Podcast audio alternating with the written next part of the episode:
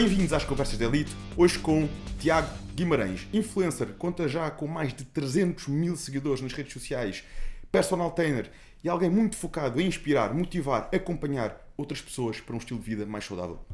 Atenção, ele fez cerca de 4 horas de viagem para estar aqui hoje connosco. Estes convidados merecem toda a nossa consideração. Tiago, obrigado.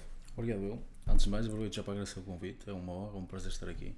Falar um pouco contigo e tentarmos ajudar, motivar mais as pessoas. E tenho a certeza que é algo que vais fazer bem porque já o fazes todos os dias nas tuas redes. E também sei que o teu dia já vai longo, não é? Porque tu, quando vens aqui com o teu negócio, com toda a tua dinâmica, rentabilizas Claro. ao máximo. Junta-te ao clube. Quem tem negócios sabe bem Claro. como é que as coisas são. E vamos, vamos aqui direto ao assunto. De onde é que vem esta popularidade, esta explosão nas redes sociais? O Tiago, como personal trainer, como influencer, alguém que partilha várias dicas, várias sugestões. Como é que tu construíste esta máquina? Assim, isto basicamente começou por acaso, digamos assim. Na altura toda esta onda do fitness em mim começou quando eu comecei a competir. Eu já sou uma pessoa que treina desde os 12 anos, creio eu. Ah, tudo começou quando eu lembro que foi numa viagem de, de escola, naquelas, eu andava no sétimo ano. E eu não gostava do meu corpo, mas nunca deu aquele clique de vou mudar. Tirámos uma foto do grupo e aquilo chocou-me. Na altura aquilo foi uma festa, foi uma, uma, uma viagem de estudo para uma piscina de verão. Então tirámos uma foto do grupo e aquilo chocou-me. A partir daí eu comecei a treinar, comecei a ver vídeos que foi que eu comecei a conhecer o Schwarzenegger, Ronnie Coleman, esse pessoal, Tinhas que idade, mais ou menos?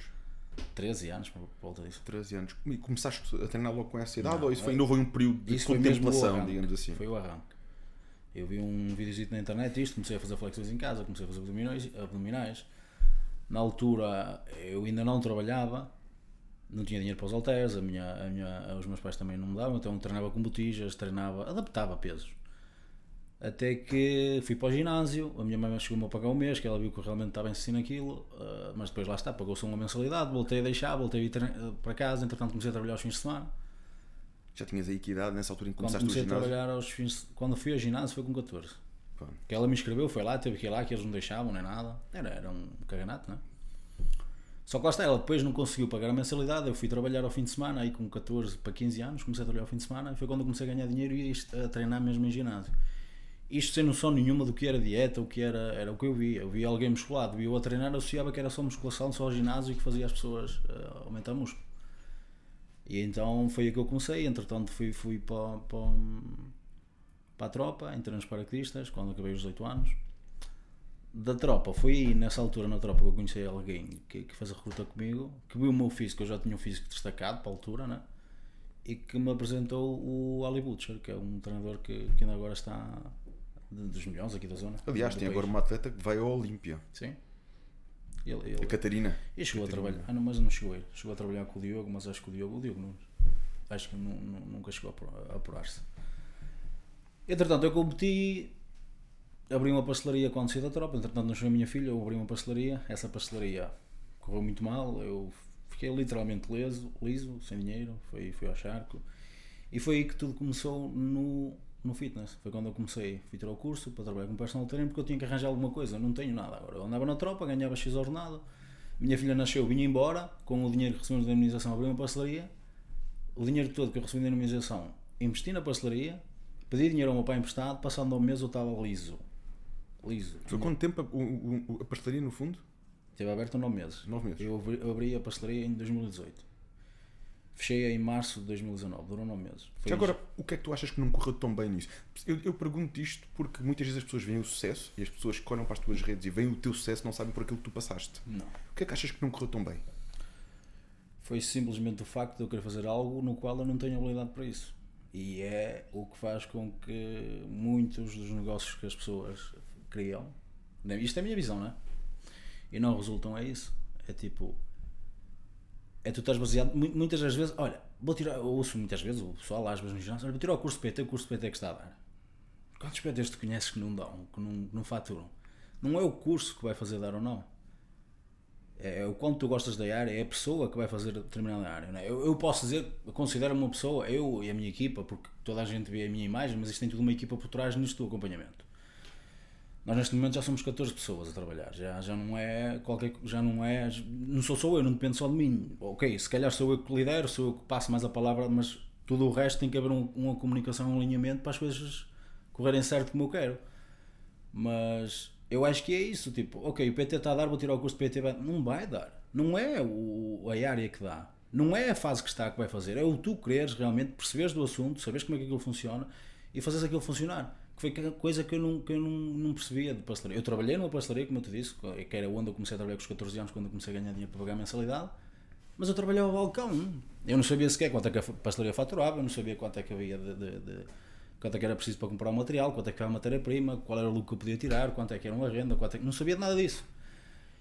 Mas eu sempre fui um gajo muito ambicioso, então fechei, a fechei saí da tropa, recebi a imunização, vou-me tirar de cabeça, porque eu não quero. Então vou ver no que é que dá. E passando nove meses correu mal. Correu mal porque eu não tinha noção nenhuma do que é que se devia de fazer, eu não fiz estudo de nada, não estudei mercado, não estudei nada. E o, o, grande motivo que eu acredito que muitas das empresas, empresas, mini empresas, mini negócios, alguém quando abre alguma coisa, seja um café, uma pastelaria, um negócio qualquer, um ginásio, seja o que for, tu realmente sabes como é que aquilo funciona? Tens alguma estratégia de vendas? Tens alguma estratégia de marketing? Gostas daquilo? Conheces aquilo do, do, do, início até ao fim, sabes o que estás a fazer ou estás à espera que o milagre do Espírito Santo aquilo comece a resultar e tu consigas tirar frutos daquilo? E isso foi o motivo pelo qual eu não consegui crescer. E depois não era uma coisa que eu gostava mesmo, aquilo foi mais o desenrasque para eu tentar fazer algum dinheiro. Entendes? Foi mais tipo, eu nunca me ia trabalhar para alguém, das 9 às 5, sempre foi algo que me fez muita confusão. Então vou abrir uma pastelaria sob o comando. Entre aspas, era um escravo, que eu trabalhava de segunda a segunda. Era, nós não tínhamos, nós todos os meses não tínhamos dinheiro para pagar contas. Eu cheguei àquele ponto, isto é real, na altura, isto em 2018, foi a última competição que eu fiz, que eu cheguei a entrar nas competições, como tinha dito. Eu tinha que chegar ao fim do dia, fazer dinheiro em caixa, vender umas cervejas, uns bons cafés, para no dia a seguir ter dinheiro para comprar frango. Que eu não tinha dinheiro. Tipo, vinha ao fornecedor do café, ainda me recordo, eram 180 euros, eu comprava cerca de 6, 7 kg de café da Brunati, lá em cima é muito conhecido. Eu comprava o café, e eu via o, o, o, aquilo funciona como tu compras e não pagas. Só quando compras a, a próxima remessa, depois já tens vendido, é que pagas o. E eu tipo, vinha ele, eu tinha 180 euros para pagar e eu tinha 200 de caixa. Tipo, eu dava-lhe 180, não tinha. A seguir vinha o da Sagres, no dia a seguir vinha o, o fornecedor da Sagres. Eu precisava de 6 graus de cerveja, comprava duas, porque só tinha dinheiro para duas e tinha que esperar o dia a seguir fazer dinheiro para ir ao supermercado comprar a cerveja mais cara porque eu não tinha dinheiro. Eu cheguei a estar nesse ponto. E a minha filha nessa altura tinha um ano. Um ano e pouco. A Francisca, neste momento tenho duas, uma que nasceu há pouco tempo. Faz agora um ano em dezembro também. Estás, estás com que idade atualmente? 28.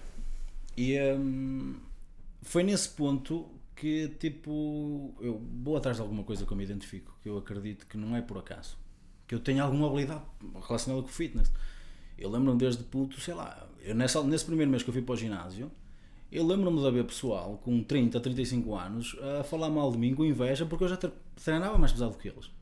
Tipo, e quando e é uma coisa que eu à medida do tempo fui percebendo com outras pessoas também, quando tu tens algo e sentes que és diferenciado em algo, entendes? Que não é normal, não é normal um puto com 14 anos que nunca treinou, saber que fazer uma puxada num, numa barra e jogares o cotovelo para a frente ativa-te mais o, o, o dorsal. Não é normal. Mas eu não te sabia explicar isso de maneira técnica. Mas se tu viesse treinar comigo, eu dizia-te faz assim, faz assim, faz assim. Mas muita gente vinha treinar comigo e falava, como é que tu sabes isso? E eu nunca tinha estudado, é natural. Então é meio caminho andado quando tu, ou para quem, para, para quem, te, para quem te assiste e não está a ver, se sente que tem alguma capacidade a mais, capacidade fora do normal, em determinado assunto, investe nisso. Tu não sabes onde é que isso pode dar. E foi o que aconteceu comigo. Na altura, que eu estava nessa, nessa, nessa pastelaria, fechei tudo estava a viver num, num, apartamento com a minha mãe e a minha filha, deixei tudo, voltei a ver para casa dos meus pais, opa, tive que começar tudo de novo.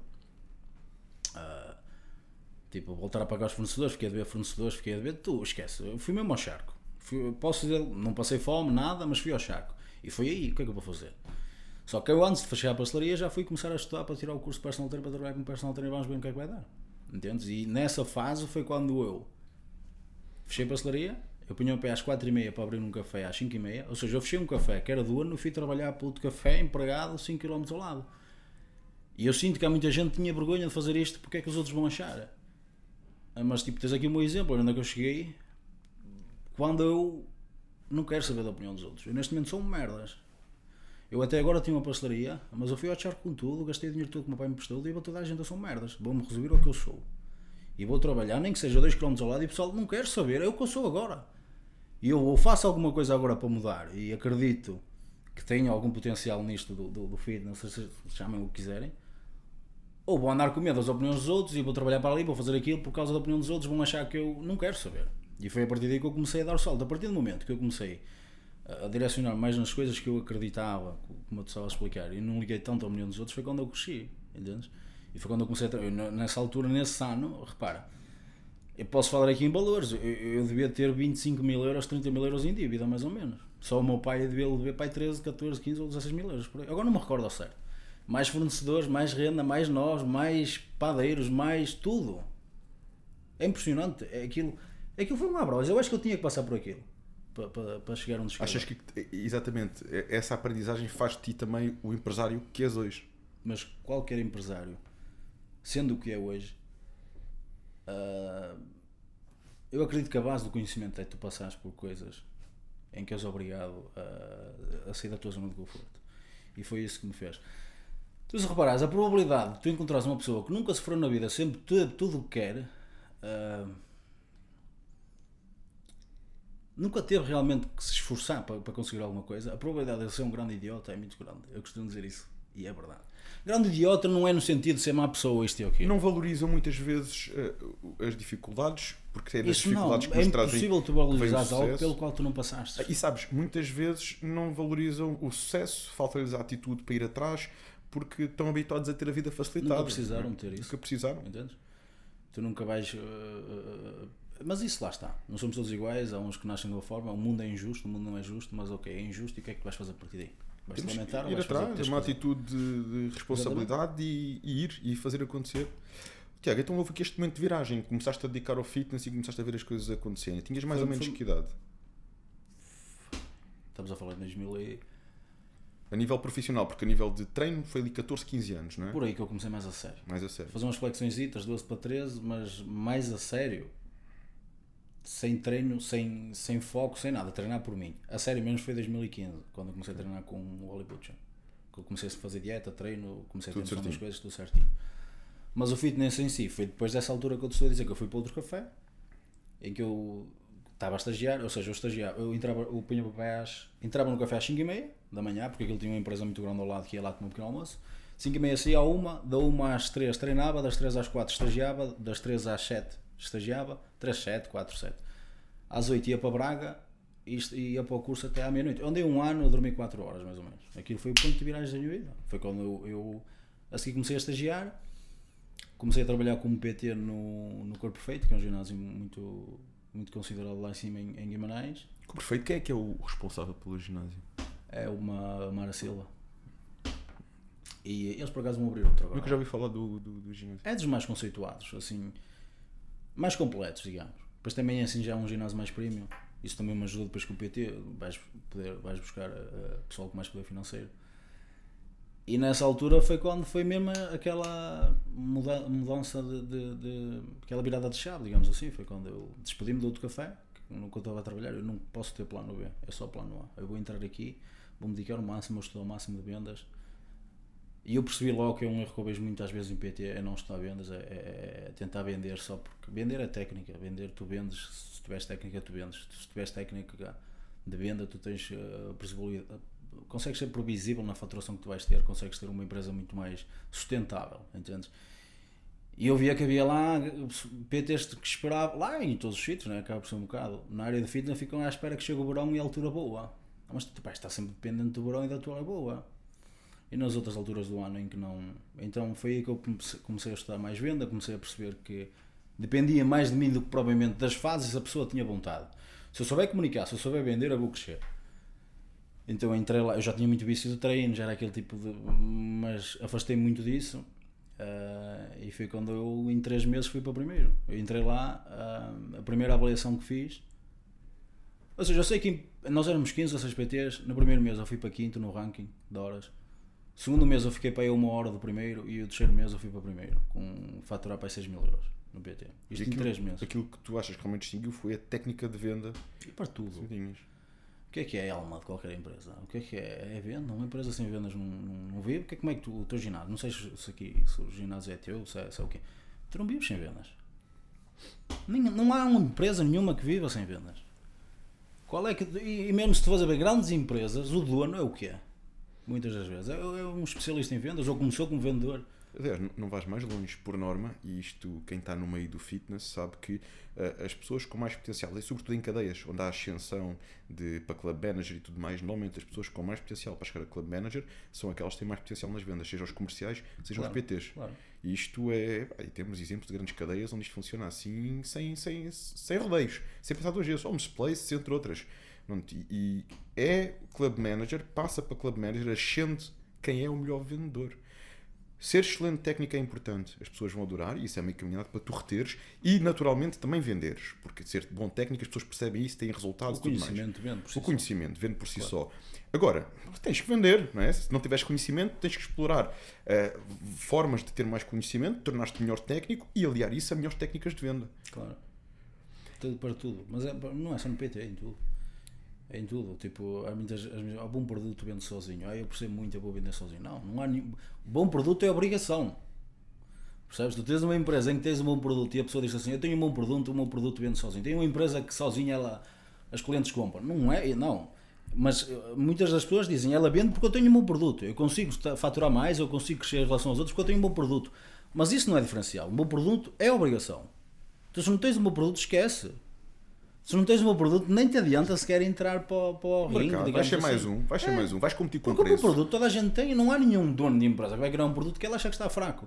O diferencial será o quê? Será o quê? É como é que tu o vendes? Qual é a estratégia de venda, de marketing, o departamento, estar em conjunto, trabalhar todos em conjunto, de gestão? Entendes? Ainda ontem tivemos aqui um. o Ontem, que o episódio vai sair com uma semana de diferença, que as nossas gravações têm Sim, aqui sim. uma periodici- periodicidade. Claro. Eh, e um convidado que é o, o Alexandre Monteiro. E ele é especialista em decifrar pessoas, tem vários livros lançados, best-sellers. E no final, em off, ele comentava precisamente isso. Eu, quando tenho um produto, quando vou à procura de um produto, eu quero um produto diferenciado. Eu aí, quando tenho um produto diferenciado, eu pago mais. Agora, para ser igual, eu vou à procura de preço. Claro. E nós, e, e nós, para sermos iguais, temos que ter noção que para ser igual só há duas formas: é competir com preço ou tornarmos melhores, tornarmos um produto diferenciado. E é um bocadinho também este, a, a nossa forma de pensar, enquanto Pampa Dicta. Já percebi que também é a forma do conceito onde tu estás inserido no Norte, que é um conceito premium, de dar um serviço diferenciado da concorrência.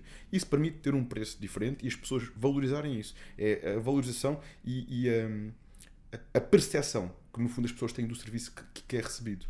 Isso é vai fazer a diferença do, do, dela achar o valor alto ou caro. não é? Oh, oh, Tiago, e como é que daí, desta, de realmente perceber esta, esta tua capacidade e, vontade de, de, de te direcionar para o fitness, como é que daí houve este avanço nas redes sociais, que a gente sabe que não é de um dia para o outro, né? nós hoje em dia vemos que tens 300 mil seguidores, mas tiveste mil, tiveste dois mil, que ferramentas consideras que, que têm distinguido, porque não é em todas as esquinas que a gente encontra um PT com tanta influência nas redes sociais. Sim. E tu tens noção disso. Isto, ainda há pouco me falaste, tens uma equipa, geres uma equipa, há uma equipa por trás de ti que faz também hum, trazeres esta mensagem, fazeres esta mensagem chegar mais longe. Estamos a falar a nível de marketing de quantas pessoas, como é que é a tua equipa de produção, porque também tu apostas muito em vídeos, em conteúdos. sim. Estamos a falar de quantas pessoas e como é que esta máquina começou. É Assim, quando, quando eu te falei em 14 pessoas, é 14 pessoas só do acompanhamento. É 14 pessoas a trabalhar no acompanhamento. Em marketing, em marketing sou sozinho, vendas sou sozinho, vídeos eu sozinho. Só con- contratei um videógrafo aqui há 3 meses, que era eu que gravava, era eu que tinha a câmara. Tinha o meu braço direito, que é uma das pessoas. Ou seja, o meu braço direito neste momento é o Hélio. Eu acho que Bosch também já esquece a fazer um convite. Partilhou umas receitas, Hélio Marques. Mas pronto, Tenho, tenho ideia que sim. Tenho ideia que sim. procura. Ele, ele é quem me ajuda muito Ele, nisto. sim, ele faz muitas receitas saudáveis, né? É, exatamente. E ele é o meu braço direito dentro disto do, do acompanhamento. E era ele que me gravava até 3, três meses atrás. Eu é que dizia, vamos fazer um vídeo assim, um vídeo assim. Aliás, se fores a ver os vídeos que ele grava, muitos deles é na minha cozinha também. Entendes? Às vezes isso até faz confusão ao pessoal, principalmente do TikTok. "Ah, Está-te a imitar, eu pessoal, não está a imitar, tu não percebes que é a mesma cozinha. Tipo, ele não entrou na minha casa e veio gravar. Percebes? Mas quando eu digo 14 pessoas, é 14 pessoas só a montar dietas, treinos e a lidar com os clientes do acompanhamento online. Tu supervisionas ou também fazes? Não, essa, também essa parte dos treinos e da dieta. Estou dentro, uh, faço alguns, não tantos, mas supervisiono. uh, mas quem está mais em cima disso é o Hélio, para me deixar a parte das vendas e do marketing mais livre para eu trabalhar, porque é eu estou a dizer. Sem vendas a empresa não cresce. Então nós temos crescido muito por causa disso. Mas tudo isto online veio quando eu estava no corpo perfeito e eu não atingi o teto em 3 meses. Eu, como sou uma pessoa muito ambiciosa, não conseguia crescer mais. Só, sabes como é? Lá trabalhamos por porcentagem, eu podia estar a faturar 6, mas eu nem 3 ia buscar.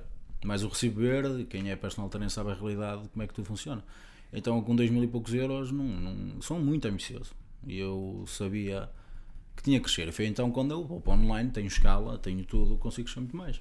E na altura, quando eu deixei o, o PT, eu já devia ter uns 400 clientes no acompanhamento online, fixos por mês.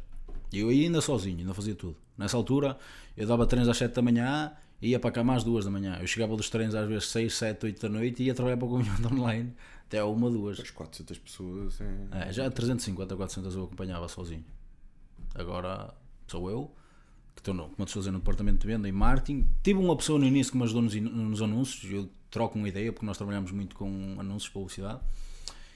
E, e, acredito que também tenha sido esse o grande diferencial para me destacar de tudo o que era concorrência a nível personal trainer e ter um número de seguidores tão grande e, e, e, clientes. E tu sentes que é compensatório o investimento que fazes em anúncios? Muito. Fazes sobretudo Instagram ou também fazes noutras plataformas? Mais Instagram. Mais Instagram. Agora estou no TikTok também. Mas a maioria do pessoal não tem noção, não sabe fazer, uh, nunca se procurou saber mais sobre o assunto.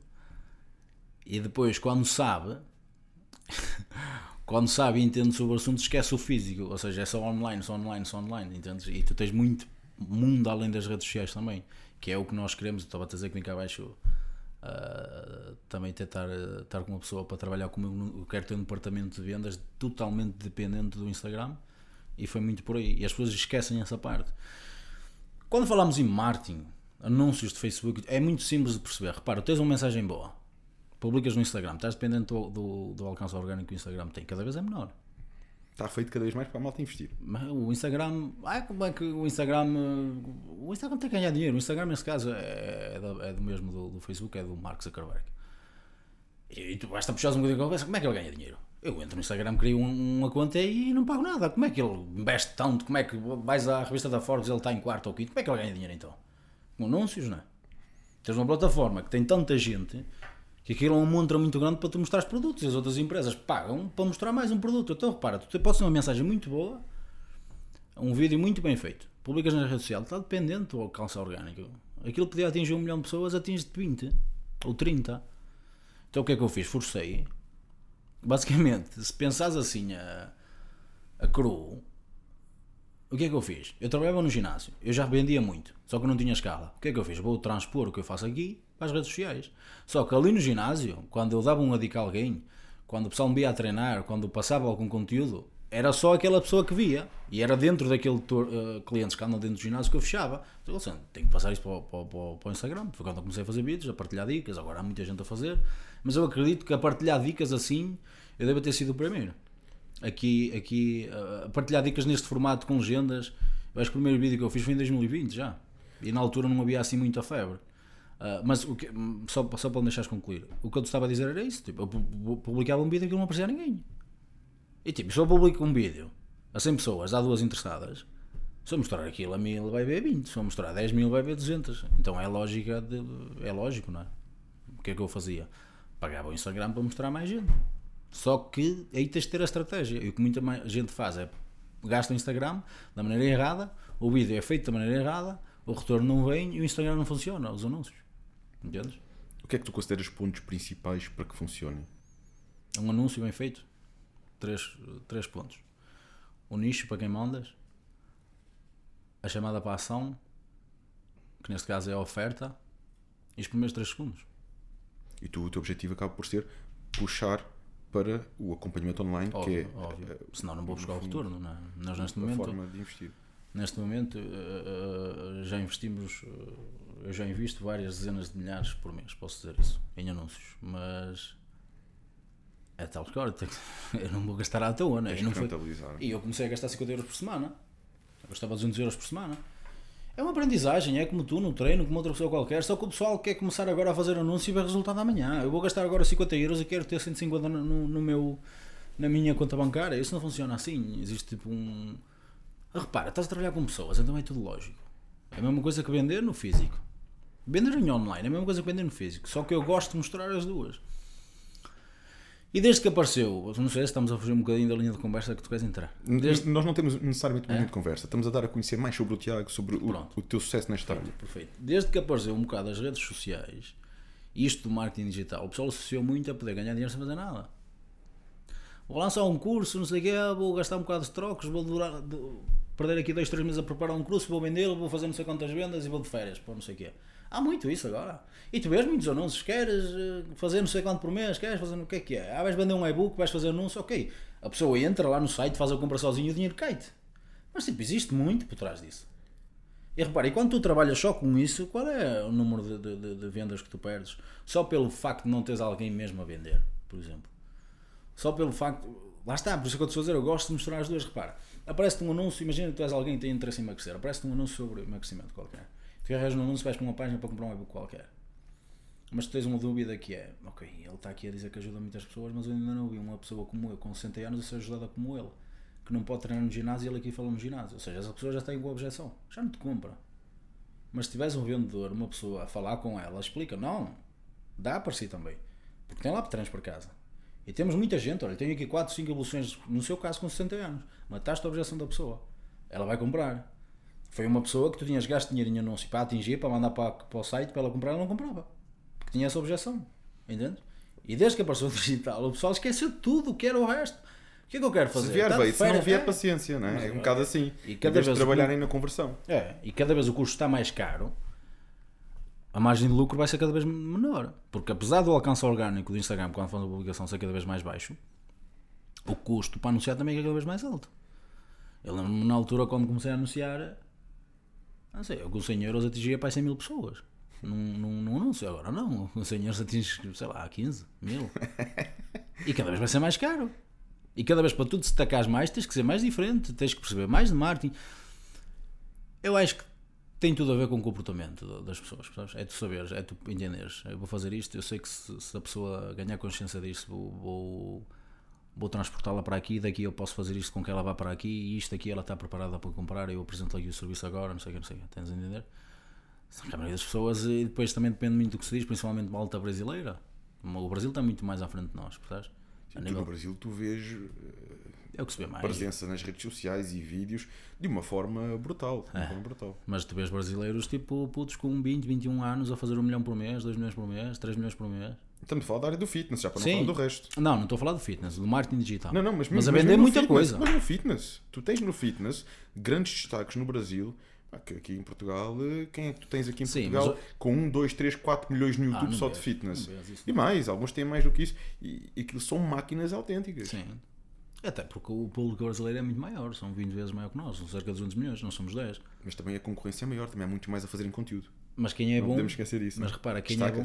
E, e apanha o volume de, de, de, de, população. Há muito mais concorrência, ok, mas eu sou o melhor. Vou apanhar o volume todo da população. Entende? Mas marketing é muito por aí.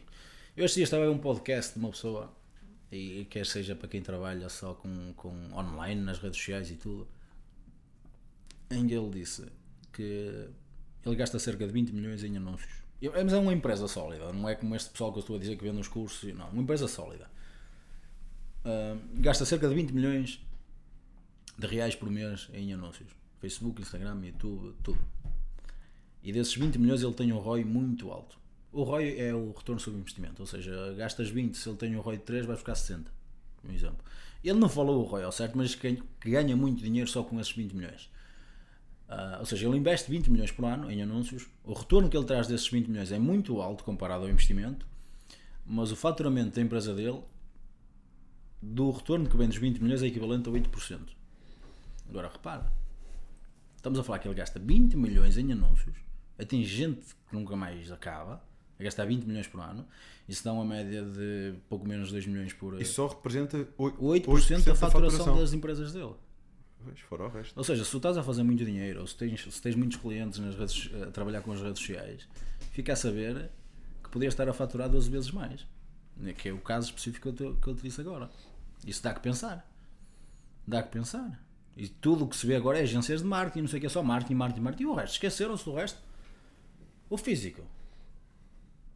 Não, esquece, tipo, o pessoal aparece uma onda nova, vai surfar a onda nova, esquece a onda velha. Às vezes temos que fazer um back to basic, não é? Nunca podes fugir disso, porque até o marketing o, o- no, no digital é o básico. Tiago, e normalmente quantos conteúdos fazes por semana? Como é que costuma ser essa distribuição? Assim, eu neste momento foi como eu disse, tenho o, o tal videógrafo que eu trabalho com ele e eh, marcamos mais ou menos um dia a cada três semanas do mês e gravo aí uns 10, 12 vídeos. Eu vou metendo um, dois por semana. Depois, porque eu nunca quero deixar, eu meto sempre o conteúdo eh, mais eh, com dica, não é?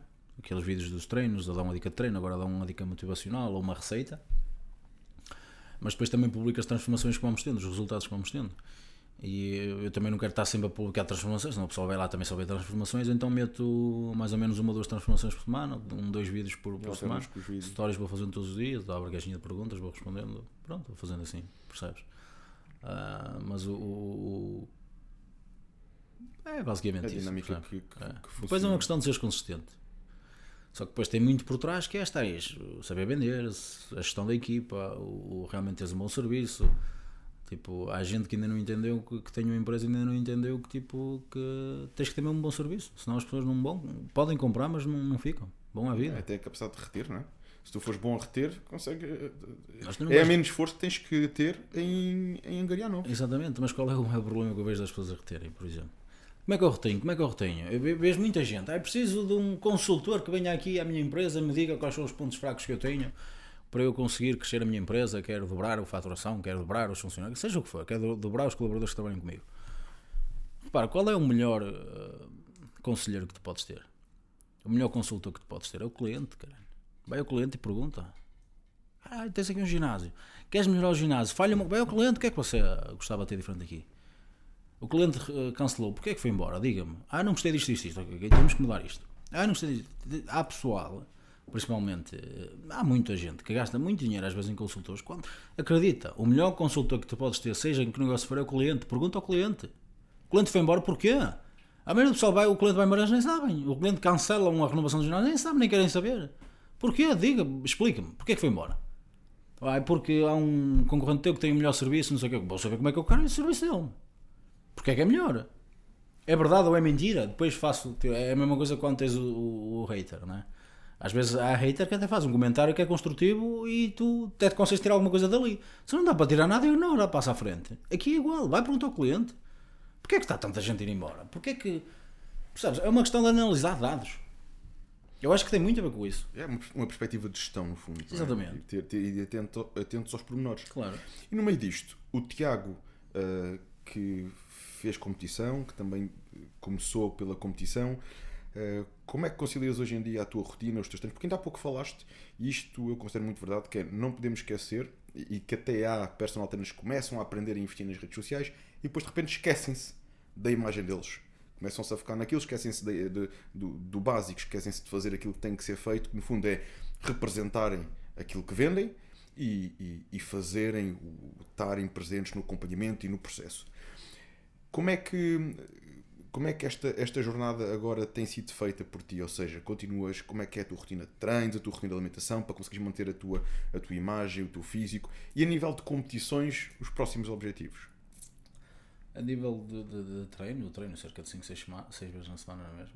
Tenho, depois eu cheguei a montar um ginásio que é privado, tenho um ginásio meu também para gravar. Treino lá, ou seja, não há grande problema. A nível da alimentação, costumo fazer a mesma, 5, 6 refeições. Normalmente tens a comida, é a tua dieta, uma dieta planeada ou vais comendo É. limpo nesta fase? Não, é planeada. É, sei o número de calorias que estou a ingerir, mais ou menos. Posso aumentar aqui um bocadinho ali. Mas gosto sempre de ter um físico, um físico minimamente apresentável, até porque a imagem num personal trainer conta, conta muito. Quer queremos, quer não. Completamente. As pessoas jogam muito livro pela capa. É verdade, e sobretudo nesta área, quando a gente promove o, o- saúde, bem-estar, condição física, temos que ser os primeiros. Tens que ter o físico. Dizer faz assim, faz assado e depois. Tens que fazer aquilo que ensinas. Faltar a base. assim. Tens que fazer aquilo que ensinas. Então, continuo a treinar, continuo a, a- a- fazer dieta. A parte da competição passou à vida para mim. Deixou de fazer qualquer tipo de sentido desde que nasceu a Francisca, que é a minha filha mais, mais velha, agora vai fazer 6 anos. E Mas eu. foste pai cedo. Foi com 22. Com 22. Muda foi- muito a vida de uma pessoa, não é? Se queres ser sincero, eu sempre quis ser pai cedo. E nunca achei que mudou.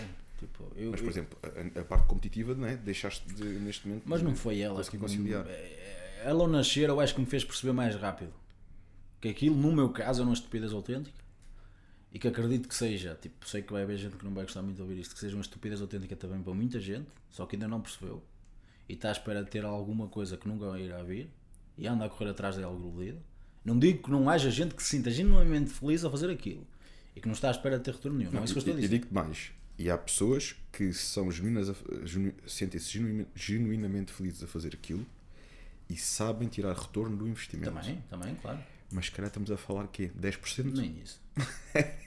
Não, É isso que está, e é isso que eu digo a toda a gente disseres quando assim, fala em competição. Tu gostas do que fazes, primeiro ponto. Sim, gosto, não vais estar a matar para nada. Porque isto é, não, é para, não é brincadeira, isto é para duros. E agora, sabes que tirar retorno disto? Epá, porque depois não é o tio, o tio, porque é um E investimento não é grande. só isso, tu é fácil de perceber quando alguém gosta de, de que está a fazer aquilo ou não. Repara, tu quando gostas de alguma coisa, imagina, tu gostas de alguma coisa que é cara, iPhone, não sei, então não qualquer, gostava de ter um iPhone e tu não tens possibilidades até para comprar aquele iPhone. Porque é, queremos que era um iPhone é caro. Tu para comprares um iPhone eh, pensando, tipo, ao pensamento da minha avó, digamos assim que as pessoas antigas têm mais esse pensamento, só uma pessoa que ganha 2 mil euros por mês é que pode comprar um iPhone. E neste momento toda a gente que ganha um ordenado mínimo tem um iPhone. Mas tu, imagina, compra um iPhone às prestações. Já viste alguém a comprar um iPhone às prestações e andar-se a queixar todos os meses que lhe é debitado aquele dinheiro? É raro. Porquê? Porque ela queria mesmo aquilo. Mas quantas pessoas tu vês aí competir a não ganharem nada e depois queixarem-se? Todas as provas, as, as inscrições são caras. Isto é tudo caro, isto é não sei o quê. Eu acredito muito nisto. Quando gostas realmente de alguma coisa, tu não te queixas pelo valor que tu dás por aquilo, porque tu gostas e dás valor àquilo. E o que mais se vê é atletas a queixarem-se. Ah, as marcas de suplementação só pagam youtubers, pagam a este, pagam aquilo, e aos atletas que andam aqui a sofrer, não. E a pergunta é: o que é que estás a fazer de diferente para as marcas investirem em ti? Exatamente. O que é que a marca vai trazer de retorno ao trabalhar contigo? Porque uma marca não é uma instituição de caridade. É uma empresa que quer ter fins É lucrativos. preciso um atleta perceber isso. É? E muitas vezes, quando mudam esse chip e conseguem perceber isso, tornam-se melhor atletas, tornam-se atletas patrocinados. Exatamente. Porque- Eu- eu- e acho que são esses atletas que vão mais longe. Porquê? Porque conseguem rentabilizar. Eu próprio cheguei a mandar para uns 15 e-mails à Prozis, nunca tive uma resposta. e aqui há pouco tempo foram eles que vieram ter comigo. Não era a Prozis que estava mal. Nem eu tenho agora, ai, agora que eu estou bem, mas não quero. Não, isso também é ser desumilde, e que não é mais que ninguém. Era, o, era o o procedimento normal das coisas, eu não sabia o que estava a fazer. E na altura eu precisava, se calhar, muito mais do que agora, que eu estava a competir, todo o dinheiro que viesse era, era ótimo, não é? E se poupasse alguma suplementação, mas eu cheguei a mandar para aí uns 15, nunca obtive resposta. Que no início do ano foram eles que mandaram eh, e-mail para. Até acho que era uma, um, ah, a pessoa que agora. Nós temos uma pessoa que tratamos diretamente, não é mesmo? Um. Essa pessoa trabalhou no meu acompanhamento, lembrou-se de mim, mandou uma mensagem e depois acabei por ir para lá. E agora temos uma parceria boa e tudo, mas porquê? Não era para estava mal, eu é que tinha que ter algo que lhes desse mais retorno para eles ver sentido em fazer essa, essa proposta. Mas em relação aos atletas, eu vejo muito isso. E foi quando eu percebi isso, isto não vai levar a nada nenhum. E também foi naquela fase que eu deixei de competir, foi na fase em que eu falei a pastelaria. E dizer, esquece, isto não dá. Quais são os pontos, e, e tu, apesar de não estar neste momento a competir, sei que tens essa visão e essa experiência do ponto de vista do, do empresário, que tu consideras essenciais para um atleta rentabilizar essa, essa sua viagem, digamos assim, esse seu investimento no- nas competições, no fitness? Porque uma coisa é nós sermos atleta e treinamos, estamos bem, passamos essa imagem. Agora, outra coisa nós vamos ao nível competitivo, o investimento é maior. Claro que o investimento sendo maior, temos também que conseguir eh, mostrar muito mais esse percurso. Porque, sabes, eh, muitas vezes as pessoas pensam: ok, eu vou competir, mas se nós não formos capazes de mostrar aquilo que fazemos, de partilhar a jornada, de deixar boas dicas de alimentação, de treino, de suplementação, como é que eu consegui, como é que os meus alunos que estão comigo estão a conseguir, quando é que tu vais rentabilizar essa viagem, não é? Se tu fizeres aquilo escondido para apareceres em cima do palco, à espera que sejas tu o primeiro a ganhar, mesmo que ganhes, onde é que vais rentabilizar? Quando muitas vezes tu tens pessoas que ficam em segundo ou ficam em terceiro, mas fizeram um percurso tão bem feito, partilharam, envolveram, fizeram vídeos, conteúdos, mostraram a dieta, criaram uma legião de seguidores e de pessoas que queriam fazer aquele percurso, que muitas vezes o retorno é- e, e o reconhecimento desse atleta que se até ficou em segundo lugar é maior do que ficou em primeiro. É. E no outro tive aqui um podcast a propósito disso, um canal que está-se a mexer muito bem, que é a CTV Portugal, que tem divulgado muito os conteúdos cá em Portugal. Eh, e falávamos precisamente sobre isso. Que hum, tu às vezes um atleta ganhar e depois desaparece. Mas tu vês atletas que às vezes até ficam em segundo ou terceiro, ou que também às vezes vão e ganham, mas não necessariamente aquele que ganha sempre, que toda a gente eu falo dele, toda a gente segue toda a gente acompanha. Porquê? Porque tem algo a dar, algo a acrescentar. Pá, como é que tu vês isto? Que dicas é que, é que tu deixas àqueles que estão nesse meio para poderem rentabilizar? Até porque tu no teu acompanhamento também tens pessoas do meio competitivo que te procuram. Como é que está neste momento? Não, eu acabei, não, não trabalhei com pessoas de, de- de competição. Quando, quando eu fiquei mais no acompanhamento, a trabalhar com pessoas normais, que apenas querem mudar o corpo e não estão dispostas a abdicar de tudo e mais alguma coisa, a deixar estar com a minha filha, com o meu filho, ter que abdicar de almoço, não. É trabalhar mais com pessoas normais. Mas eh, falando na questão que tu falas do, do como é que o atleta consegue rentabilizar, repara, tu tens um exemplo muito grande disso que é o, o Cariani. No, no Brasil, ele não, não é assim, é atleta profissional, mas ganhou se calhar o Procard numa, numa prova que não havia grande concorrência, porque são um atleta amador ainda. E se for a ver, é do, das pessoas mais bem-sucedidas no nível financeiro do meio. Se não a mais, no Brasil, dificilmente não será. Ah, É, mas toda a gente tem noção disso. O, o, o Cariani, o Procart ganhou, eh, e não é que não tenha sido merecido, porque foi na, na Claro. prova em que é, mas não foi uma prova de grande concorrência. isso toda a a gente dizer. tem conhecimento ou disso. seja, ele não é um grande atleta. Agora, exatamente, mas ele é um influenciador, um promotor incrível da modalidade. Mas porque é para os outros, não é para ele. A maioria dos atletas é ele. Olha o meu bíceps, olha o quanto eu levanto de supino. Olha eu, olha eu, olha eu. E as pessoas não querem saber de ti para nada. É a mesma coisa que eu estou a ter aqui uma conversa contigo. Eu sou o maior arrogante que eu posso ser e só falo de mim. Eu sou isto, eu sou aquilo, eu sou o maior, não sei o quê, não sei o quê. Chegas a um ponto, mas quem? Eu Não estou para te aturar sequer. Tu não me dás nada, não observo nada aí. O que tu vês na maioria dos atletas é isso. E rede social, seja com atletas, seja o que for, é para os outros. O que é que tu podes O ajudar? contributo, o Exatamente, podes contributo é que tu vais dar? O que é que a pessoa vai ganhar em te assistir? Tipo, e desaparecer é a pior coisa que podes fazer ainda. Se tu achas que tipo, ganhar as competições, desaparecer e vais ser o Doran Yates 2, não vais. O Doran Yates é que fazia isso, não é? Sim, sim, sim, desaparecia. Não vais. Aliás, houve um, um- há, há um ou outro caso né, que tem sucesso nisso, porque podia fazer assim, que era Dorin Yates, Ronnie Coleman. Que Sim, e mesmo agora, sabe? Se existe agora alguém que faz Porquê? isso. Porque ganhavam tanto quando iam lá, ganha aqui o, Exatamente, prémio, o primeiro era- prémio, era dava para gerir o ano era todo. diferente, Era não é? diferente, era diferente. E as coisas não eram o que era. Mas o que eu estou a dizer, se está agora alguém neste momento que faz isso e não está nem aí para o retorno, não- o que nós estamos a falar é que queres ter retorno, queres tirar retorno financeiro e fazes isso. Não vais lá. Agora, não estás nem aí para o retorno financeiro, tens outros negócios que te dão e não estás, fazes isto mesmo por gosto, gostas de aparecer, limpar aquilo tudo. É uma sensação de caralho, mas ninguém te conhece, chegas a limpar-te e desapareces outra vez. Mas não vamos dizer que não é, é. Mas queres fazer isso e ter retorno financeiro direto das competições? Não vai ser difícil, é isso que eu estou a dizer. Eu não estou a dizer que é certo nem é errado. Estás a, estás a entender? Estamos a falar na perspectiva de tirar retorno, Tirar de trazer retorno. ferramentas aos atletas que querem fazer isto, do- disto um Viver estilo de com vida, isto. De fazer isto um estilo de vida, como é que podem rentabilizar no e tirar retorno. A questão é, depende do qual retorno tu queres tirar. Porque repara, sendo atleta não é muito fácil, porque hum, como é que eu tenho de explicar isto? A maioria, e foi uma, uma grande virada de chave para mim também. Tipo, a maioria do pessoal olha para um atleta, assusta-se. Tipo, eu vendo muito mais com o físico que eu tenho agora do que o físico que eu tinha quando era atleta. E se eu perdesse aí uns 5, 6 quilos, vendia mais ainda. Porque isto já não é um físico normal aos olhos de quem vê. Então o pessoal já tem um, ali um entrar mais a entrar. Agora imagina, tipo, faça acompanhamento online. Queres trabalhar com pessoas normais e metes uma foto de sunga todo pintado, cheio de riscos em todo lado? Não, mas, mas repara, a pessoa olha para aquilo e assusta. Gajo, Como é que ele me vai ajudar? Isto é só droga, é só isto. A pessoa ainda tem medo que ele meta droga nele. É, sim, é eh, real. Pensa na pessoa, tipo. Agora depende, lá está. Mas Sou um aí está. atleta e quero tirar não, retorno, Não, mas podemos, não podemos hum, eh, pôr- usar a mesma bitola para todos. Porque ainda agora falámos do Cariani, que compete, todos os anos faz a competição dele e tudo mais, e vende. vende. Porquê? mas, Porque é mas uma vende imagem. Primeiro é assim: é uma pessoa que tem quase os seus 50 anos, está bem condicionado, não é nenhum mutante, é um trabalho de estética, tem uma linha bonita Exatamente. e é consegue se aquele manter cuidado exagerado. o ano todo. Sabe quando aparecer com aquele toque de culturista, sabe quando competir. aparecer em cima do palco, mas eh, consegue manter-se todo o ano bem condicionado, Mas com uma pensar- alimentação saudável, Exatamente. equilibrada. Mas tens que pensar que o Brasil também é um mundo muito mais à frente do que nós. Sim, sobretudo nesta área do fitness, eles E de competição, tu, tipo, têm outra visão. vais ali à rua, pegas as 50 pessoas, falas de competição, tipo, nunca ninguém ouviu falar naquilo. Vais ao Brasil, já está uma coisa muito mais avançada, já é muito mais comum ver-se. Então o físico do Cariano vende muito mais do que se ele estivesse aqui. Isso com toda a certeza, porque o público lá está muito mais entranhado com isso. Entendes? Mas aqui estamos a fa- O que eu estava a dizer Quem é que não aqui- quer com quase.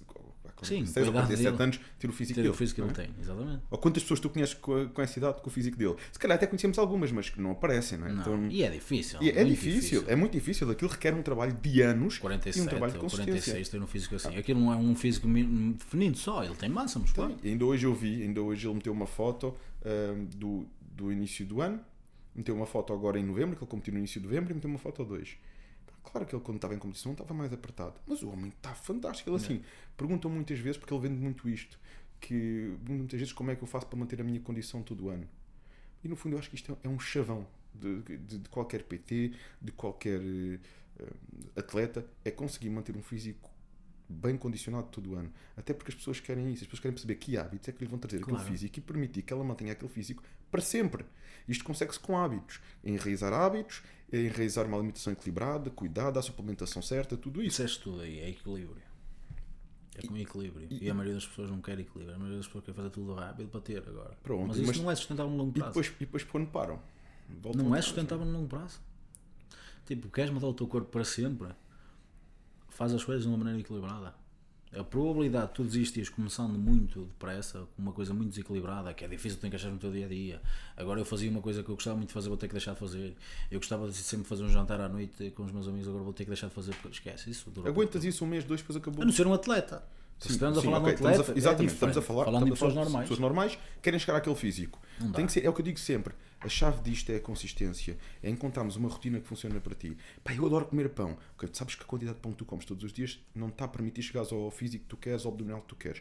Olha, vamos trocar isso por uma fatia de pão integral ao pequeno almoço com os Exatamente, ovos. controla as Faz assim, gostas muito de pão. Há aquele pãozinho, não sei o quê, branco e tudo mais. Ok, vamos fazer assim, ao fim de semana. Fazes aquela refeição, comes um pãozinho com queijo, não Exatamente. sei o quê. Fazes a tua bicho. refeição livre. Tens uma refeição livre para tu tirares. Exatamente, para matar saudades. Vamos criar uma rotina. Uma rotina que funcione para ti, que tu consigas estar equilibrado, que consigas estar bem.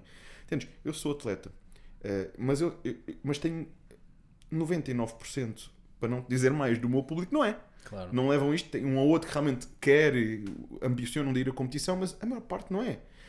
E, e- e temos que perceber que, ok, eu sou atleta, mas mesmo eu sendo atleta, ok, se calhar nos últimos dois meses da prova, pá, eh, se calhar tens que te aguentar sem refeições livres, ou Claro. fazes uma uma vez por mês, ou, fazes, ou andas ali com, com, com salada e frango e pescado. Epá, mas isto não é a rotina o ano todo.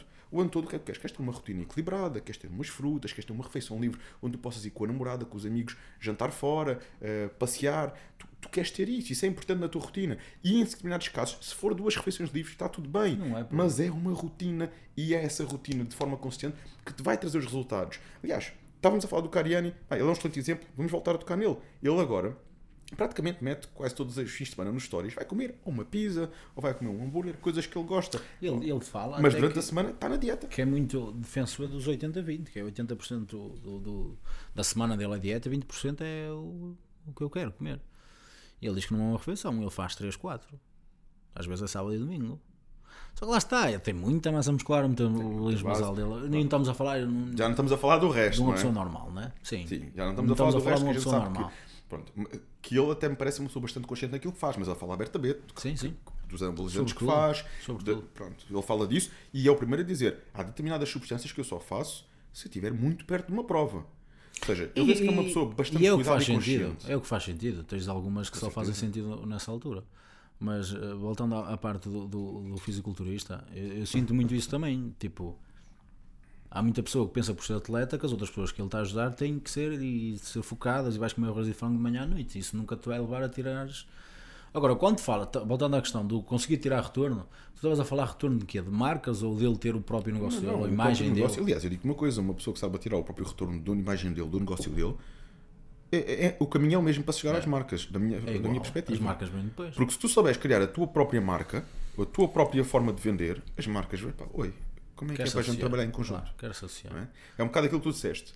É, e a minha história também foi, foi parecida nesse sentido com a Prozis. Eu ao início via todo, a Prozis em força e não sei o quê. Cheguei a mandar e-mails à Prozis, nem me respondiam.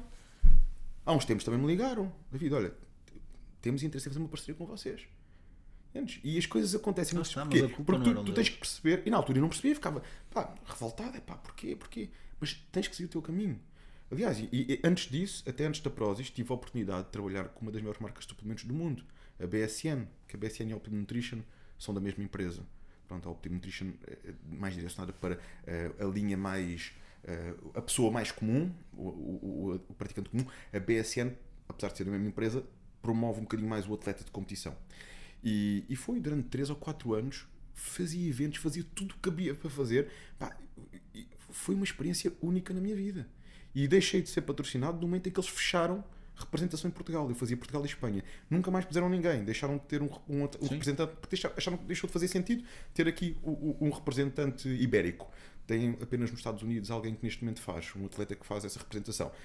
Eu nem E- vejo muita gente agora. Isto- e, agora, e agora até estão, porque acho que eles começaram a focar mais no Optimum Nutrition, porque chegas a mais pessoas, Optimum- um público está. diferente. Era aí quando Ah, mas, olha, chegar, aliás, né? o Ronnie Koeman foi patrocinado pela BSN, Flex Lewis, o Flex. Lewis. Pronto, isto eles tiveram uma era que apostavam muito no bodybuilding, agora começaram a direcionar para outra Também área. há muito, para 2000 e... Sim, sim, é foi. Exatamente. Eu cheguei a estar Para em 10, não é? eventos, eu cheguei a estar em eventos com o Flex Lewis e tudo mais, eh, stands da BSN no, no Arnold Classic, mesmo cá em Portugal, a Mel Arena. Mas isto porquê? Ah, e na altura, e na altura, eu tinha o meu percurso como atleta, tinha vários pódios, vários pódios, mas não tinha sido ainda campeão. Dá a ver competir em júniores. Eu queria muito ser campeão de júniores, mas tinha feito vários pódios, vários segundos Eu lugares. acho que nós chegamos a competir. Eu Isso acho em que ano? Não, eu acho que não. Então eu competi. Eu acho que nos- não me lembro de ter competido contigo palco. Agora que estás a falar, tipo... Sim, nós temos a mesma idade. Eu tenho 29, tens 28. Tu não foste ao Portugal Fit de 2000 e... De... Olha, eu só houve um ano que não competi entre os meus 17, competi com 17, competi com 18, competi com 19, até creio que não competi com 20, depois competi com 21, 22 e 23. Então é 2016. Boa pergunta. Então agora tenho contas para trás. Estamos. Não, Portugal Fit não, ao Nacional. Fui, Júnior. fui, eu fazia o regional e o nacional. Era sempre para o Nacional. Então competimos Tinhas que te apurar para o nacional. Agora que estás a falar, eu tenho a vaga. Chegámos a competir. Pronto, eu ficava sempre ali. Segundo, sei, segundo, sei. Andava sempre nisso. que ganhou foi um Ricardo Costa, que era atleta do Edgar. Também era júnior. No último ano dele ele limpava O tudo. Ricardo Costa. Eu, eu, eu acho que me lembro disso, mas eu não, não sei se competi. Era um que competia, era careca assim de barba. competi com- não lembro se competi com. E acho que foi ele que ganhou, que ele depois foi competir à Power Expo, ganhou até ao Café Fábio no Overall. Foi na altura que ele se começou a destacar. Mas eu acho que foi aí. né, Mas isto, isto para te dizer o quê? Que na altura, quando eu comecei a ser patrocinado, ah, mas eu sempre apostei muito nas redes sociais. Vídeos para o YouTube. Era, fui dos primeiros cá em Portugal a fazer vídeos para o YouTube. Com o iPhone. A dar umas dicas, a falar de uns assuntos.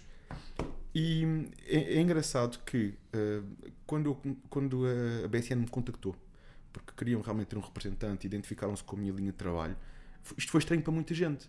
Foi estranho para muita gente. Epá, mas como assim? Tens, este, tens malta que, que, que dá há dois a três anos a ganhar o- a tua categoria. que te- Sim, Porque não é só isso que importa. E é isso que, eu, e é isso que eu passo sempre às pessoas. Não é só isso que importa. Há, há mais para além disso. Não é, não a é forma só como isso. A verdade é que isso é muito pouco a relevância que isso tem. Tem muito pouca relevância. Não é só isso que importa. Ah, Praticamente não importa quase nada tu teres ganho uma competição. O que é que relevância é que isso traz? Tipo, para uma empresa querer, querer, querer apostar em ti. Repara, quantas pessoas eh, vão ver uma competição? Quantas há? Só no público todo. Quantos atletas há? É um público muito pequeno. O que é que te interessa ter ganho uma competição? Ninguém te conhece, nem mesmo ninguém sabe quem tu és. Tu vendes alguma coisa, vendes o produto da marca, ninguém compra. O público que atinges é pequeno. Tiago, por isso é que eu digo, nós temos que gostar da jornada, gostar É do estou- é percurso, isso que eu disse. partilhar esse percurso, divulgar esse percurso. Eu acho que é muito por aí o sucesso. É nós gostamos daquilo que fazemos e vamos mostrar esse percurso. Yeah. Isso vai inspirar as pessoas, isso vai motivar as pessoas. E as pessoas vão querer saber mais. Ok, vamos querer saber mais. Olha, vamos falar então como é que eu te posso ajudar. E é aí que vem esta conversão, não é? Claro que depois investis em redes sociais, faz-te chegar a muito mais gente, tu já tens um bom conteúdo, já metes paixão naquilo. E a gente- eu vejo as tuas receitas, as tuas dicas. E agora, tenho uma curiosidade. Tu na tua dieta, no dia a dia, tens com frequência aquela, aqueles bolos, aquela, isso é coisas mais pontuais que tu fazes. Não, às vezes não me dá para chorar para fazer, mas como assim muita, como assim muita, muita coisa fora do que se pode chamar uma dieta. Como é que é mais ou menos a tua alimentação, dia a dia? Assim, Neste momento de manhã, gerais. de manhã o pequeno almoço como um pudim de café. Como, Lá como, está, um pudim de café. como é que fazes isso? Eu até tenho aí nas, nas, nas- no- nos, nos- no perfil. É Malta. muito simples. Passar no, no Instagram, Tiago Guimarães underscore personal trainer para verem. Mas já É, é dica, muito, pronto. é muito simples. É, é- basicamente eu junto um café com uma gema e eh, a aveia. Leva ao microondas 30 segundos e experimenta. Para quem gosta de café, aquilo Coisas é muito estrelas. simples. E como é que quanta É. quantidade de aveia que pões neste momento para ti? 55 gramas, creio. Uma gema, 55 gramas de aveia, café. Não, alguma quantidade certa de, de café? Não, uma chávena. Uma chávena de Depende café. do gosto que tu queiras colocar naquilo de café. Ok. Não é isso que vai fazer a diferença. Levas uma coisa muito prática, levas ao micro-ondas 30, 30, 40 segundos, Fica um, tipo um bolo de café. fica quase um pudim, se não deixares pudim, cozer, um fica- estás a ver como é colher um- comer um pudim à, à colher, com aquela consistência, fica muito parecido. É um gajo que o teu tamanho fica bem com 55 gramas de aveia. Estás em dieta não, não, não, ao- Dieta ao- de restrição. Ao pequeno almoço que eu não, não consigo. Não tens muita fome. E depois meto o, o, batido, meto Ah, cerca de 25, 30 gramas de proteína. Ok. Tomas ah, multivitamínico, alguma coisa desse género? Não Suplementação, eu nunca, nunca, eu sou, há muita gente que não é, não é a favor nem nada, mas eu nunca fui muito a favor de, de- de- de suplementação. É o básico, é proteína. Não é, nunca fui muito a favor. A imagem que eu passo no Instagram é essa, mas às vezes que as pessoas podem não entender o que eu quero dizer. Porque a pessoa associa muito a suplementação à mudança estética. Entendes? Então, olha, posso tomar multivitamínico, mas a pessoa na cabeça dela, ah, vou ganhar mais massa muscular por um multivitamínico. Eu vou, vou conseguir secar mais por causa disto. A maioria das pessoas, 90% das pessoas que compram suplementação é com fins estéticos. E a pouca suplementação que te traz fins estéticos é proteína e creatina. E mesmo assim é indiretamente. Não há nada que tu tomes suplemento que te vai garantir que queime gordura. Não há nenhum estudo de nenhum termogénico que te diga. Ah, este termogénico. Não há. Se pode fazer perder um pouco de água, isto e aquilo. Foi, eu já disse isso aqui há dias no vídeo. O único, a única substância que realmente pode fazer queimar gordura é a cafeína, mas mesmo assim é um nível muito pequeno que tu. Tiago, não vais mais longe e eu 100% de acordo. Ainda esta semana eh, estava aí, o moço começou a treinar, não sei quem é. Ah, David, é, o meu amigo está a tomar um termogénico, né? o amigo está a tomar um termogénico está a fazer uma dieta e está a ter resultados. Pá, como é que é? Posso tomar um termogénico? E eu, podes. Como é que está a tua dieta? "Ah, podes. Eu vendo-te. Não vai fazer a nada. Claro. Vais só gastar dinheiro. E pode descer o peso, mas é perdendo retenção Pá, de oh, água, oh, isto e Tiago, aquilo, não é de É isso, é água, é ilusório. Entendes? Agora, se tu me disseres, não, David, eu quero começar uma dieta. O termogénico é que o termogénico tem. Tem substâncias que estão comprovadas que ajudam a acelerar a temperatura do corpo. Desde a cafeína, o, o chá verde, eh, as pimentas, coisas que, que está provado que aceleram, aumentam a temperatura do corpo e, como consequência, por norma, queima mais. Agora, se tu tens um plano de dieta, tu se calhar até vais juntar alguma coisa com aquilo, vai-te acelerar o processo.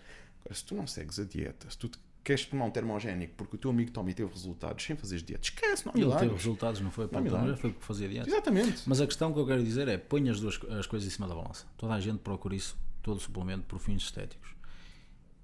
E em termos práticos, tu não vais ver qualquer tipo de diferença ao espelho. Tomo- vou tomar um suplemento porque na balança vai dar, eh, tinha 13% de gordura e agora tenho 12,9%. Ah, resultado termogénico. Que diferença vês ao espelho? A potência que tem é muito pequena, não se justifica. E às vezes as pessoas andam a gastar dinheiro, fazia-lhe falta em suplementação. Suplementação é importante? É importante, claro que é. Justifica-se, justifica-se, mas é preciso saber quando usar. Uma das coisas que no meu canal teve mais impacto recentemente num, num dos vídeos que eu fiz foi um, tenho feito um, um percurso de vlogs também agora do meu regresso aos palcos e foi mostrar a minha suplementação eu posso dizer sem exagero que 90% da minha suplementação são suplementos que não têm nenhum fim estético Claro. são saúde, bem-estar, Isso anti-aging faz todo sentido. vitaminas, minerais, desde a vitamina Ômegas, C, vitamina E, ômegas, Faz todo sentido vitami- vitamina D, hum, ácido alfa-lipoico, Q- Q10, tudo que são suplementos que eu considero que são bons, que têm é provas lá está. científicas para a tua saúde, para o teu bem-estar. de saúde. A maioria das pessoas não compra isso para esses fins. Tal e não, qual. Não está. É- As pessoas até não porque querem nem saber. pensam, Eu vou fazer um investimento de uma coisa que vou ver quando tiver eh, 50 ou 60 anos. Mas é esse investimento que vai fazer tu conseguires, nessa altura, não teres que gastar 100, 200 ou 300 em medicamentos. Não é só isso. Mas é isso, aliado Vai-te com o treino, aliado com a alimentação. Isso é meio caminho andado. E, e estas coisas fazem diferença. Mas, sabes, muitas das pessoas não são capazes. Nem é só porque só vão ver, ver a diferença quando tiverem 50 anos. Não, é porque isto é daquelas coisas que é preciso tu fazer de forma consistente. Eh, É preciso fazer de forma consistente para tu veres eh, o teu bem-estar, a tua energia, o teu sistema imunitário. Eu posso dizer que não me lembro da última vez que eu fiquei com uma gripe. Não me lembro. Claro. Não me lembro. O mais parecido que aconteceu com isso, fiquei rouco depois da última competição. Vê lá, está gravado. Ninguém aqui apanhou um único episódio em que eu tivesse. Entendes? Isto para te dizer o quê? E, e quem- diz episódio diz as pessoas dia a dia. Quem me conhece sabe isso. Tanto que me viram, quando me viram roucos, e eu tenho o ginásio já há 5 anos, malta, eu nunca tinha visto assim, David. O que é que se passa? Pá, estou rouco, competi no fim de semana, que foi muita estranho, emoção, foi muita emoção. Isto para dizer o quê? Estas coisas. É aqui que tu percebes realmente isto está a fazer efeito. Pá. Há anos que não apanho uma gripe.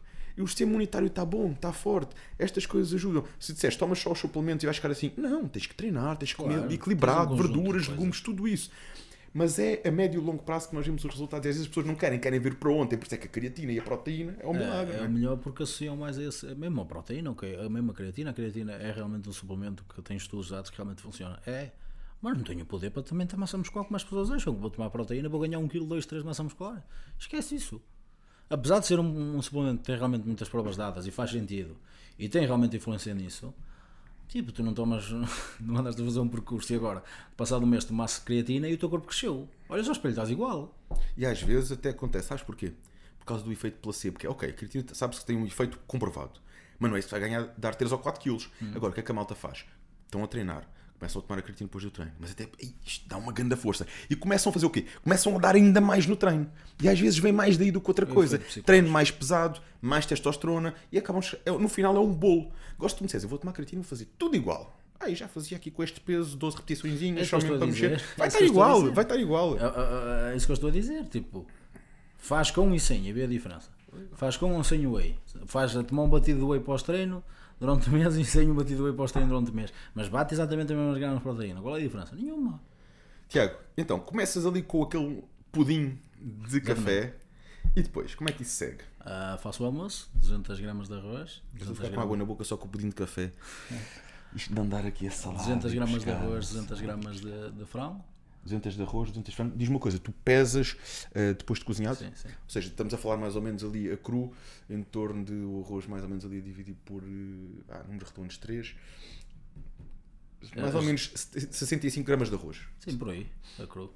Se calhar mais um bocadinho, mas é por aí. Sim, mais coisa, menos coisa. Ah, como depois três fatias de pão com manteiga de amendoim e uma banana, que também é uma das receitas que tenho aí. E Que é juntas, tipo uma samba. juntas- Não, é tipo uma samba.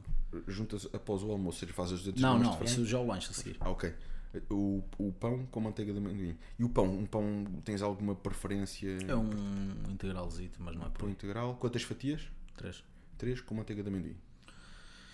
E uma banana, ou jantar igual.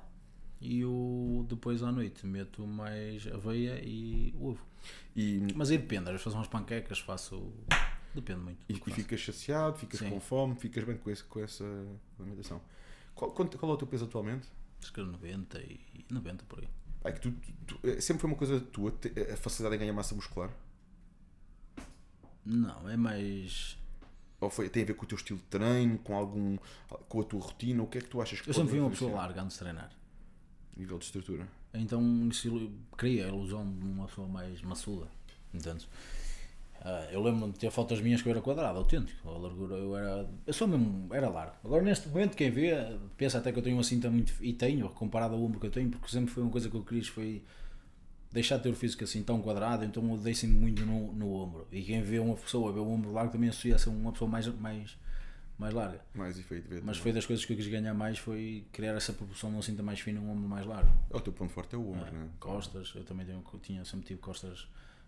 Aprendi a ter consciência facilmente. Foi aquilo que eu te disse. Eu acho que é um dom que tu tens. Tipo, não me perguntes porquê. Eu acredito, eu sou uma pessoa muito, muito espiritual e acredito que eu tenho este dom por algum motivo. E acredito que tudo isto não seja por acaso. Percebes? E como é que cultivas essa parte espiritual? Porque eu acho que isto é muito importante no, no, no- atleta, não só a nível Em de tudo, competição, em tudo. Mas é engraçado que eu ainda no outro dia falei disso também num vlog, realmente da importância da parte espiritual.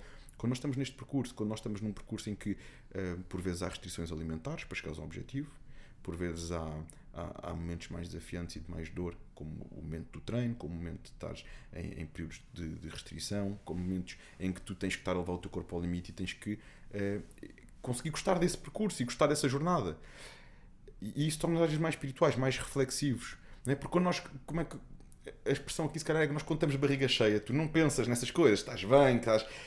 Agora, quando nós nos afastamos um bocadinho desse caminho e começamos É a fazer um percurso, normal. uma jornada interior, tu acabas por tornar-te mais espiritual. Eu acho isso muito importante no atleta, conseguir valorizar essa jornada até para evoluir. Como é que tu desenvolves esta parte? Porquê é que te consideras tão espiritual? No meu caso foi ao contrário. Foi quando a minha vida deu a volta, quando eu comecei a estabilizar, a ter resultados que eu nunca esperei ter, que eu comecei a encontrar e a ser mais espiritual. Foi ao contrário. E na altura que eu, que eu falei a pastoraria trabalhava, nunca sequer pensei em Deus ou que existia alguma coisa que pudesse. Quando falo uma parte espiritual, pode chamar o universo, pode chamar o que-. Na minha razão de ver é Deus. Acredito muito nisso. Não tem nada a ver com religião, para quem nos está a ouvir. Não tem nada a ver com ir à igreja, nada. É acreditar simplesmente que existe alguém. E eu chamo-lhe Deus e eh, isso basicamente apareceu quando eu comecei a ter resultados que eu nunca pensei ter nisto do acompanhamento. Tipo, pe- pelo passado que eu tive, repara, eu sei da, do coisa, abri a pastelaria e fiquei sem dinheiro nenhum. E para quando ficas sem dinheiro nenhum, para uma pessoa que está debaixo da ponte, para uma pessoa que está muito mal financeiramente, o que é que ela vai associar a felicidade? Dinheiro. O que é que eu não me quero? Não? Uma- há muito aquele tabu, ai, dinheiro não traz felicidade, dinheiro isto. Vai dizer se uma pessoa que não tem dinheiro para comer. O que é que ela te vai achar? Então a minha noção de chegar lá, digamos assim, era este, realmente este meu serviço se destacar. E eu começar a tirar real retorno daquilo.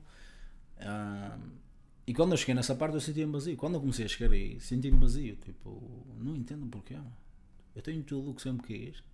Nessa altura já tinha, já vivo, sou- vivo com os meus pais. Eu tive a oportunidade de sair, não quis que ficar com os meus pais. Quero, sou uma pessoa muito de família. Fiz obras cá em baixo, vivia debaixo dos meus pais, tinha a minha casa, como eu gosto. A minha filha, já tinha duas filhas, estava bem financeiramente e não estou bem, mal. E foi aí que eu depois comecei a procurar alguns vídeos na, na internet e percebi que era isso, que era tipo. estava muito relacionado com Deus. E foi aí também que eu comecei a dar mais valor à família, isto, aquilo. Mas foi nessa altura que eu estava bem. Ou seja, foi quando eu ganhei realmente dinheiro que eu percebi que o dinheiro não era importante e que faltava outra coisa. Mas só eu tinha que passar por isso para chegar à conclusão que eu cheguei hoje relacionada com Deus. Eu acredito muito que tenho um propósito, o meu propósito é este. Eu é ajudar as pessoas a mudar o corpo, não necessariamente relacionado com atleta nem nada, ajudar as pessoas porque há muita gente que sofre com o corpo que tem e não sabe o que fazer para o mudar e acha vezes que é começa com 30 vezes mais mudanças. difícil que o que pode ser. A maioria das pessoas acha que é muito É- mais é difícil que é. exatamente. E o meu propósito é esse. Tu se reparas, tudo o conteúdo que eu faço é isso. Eh, os feedbacks que nós recebemos, das- da- eu partilho feedbacks todos os dias nas redes sociais, nos stories, eu partilho 5, 6 feedbacks.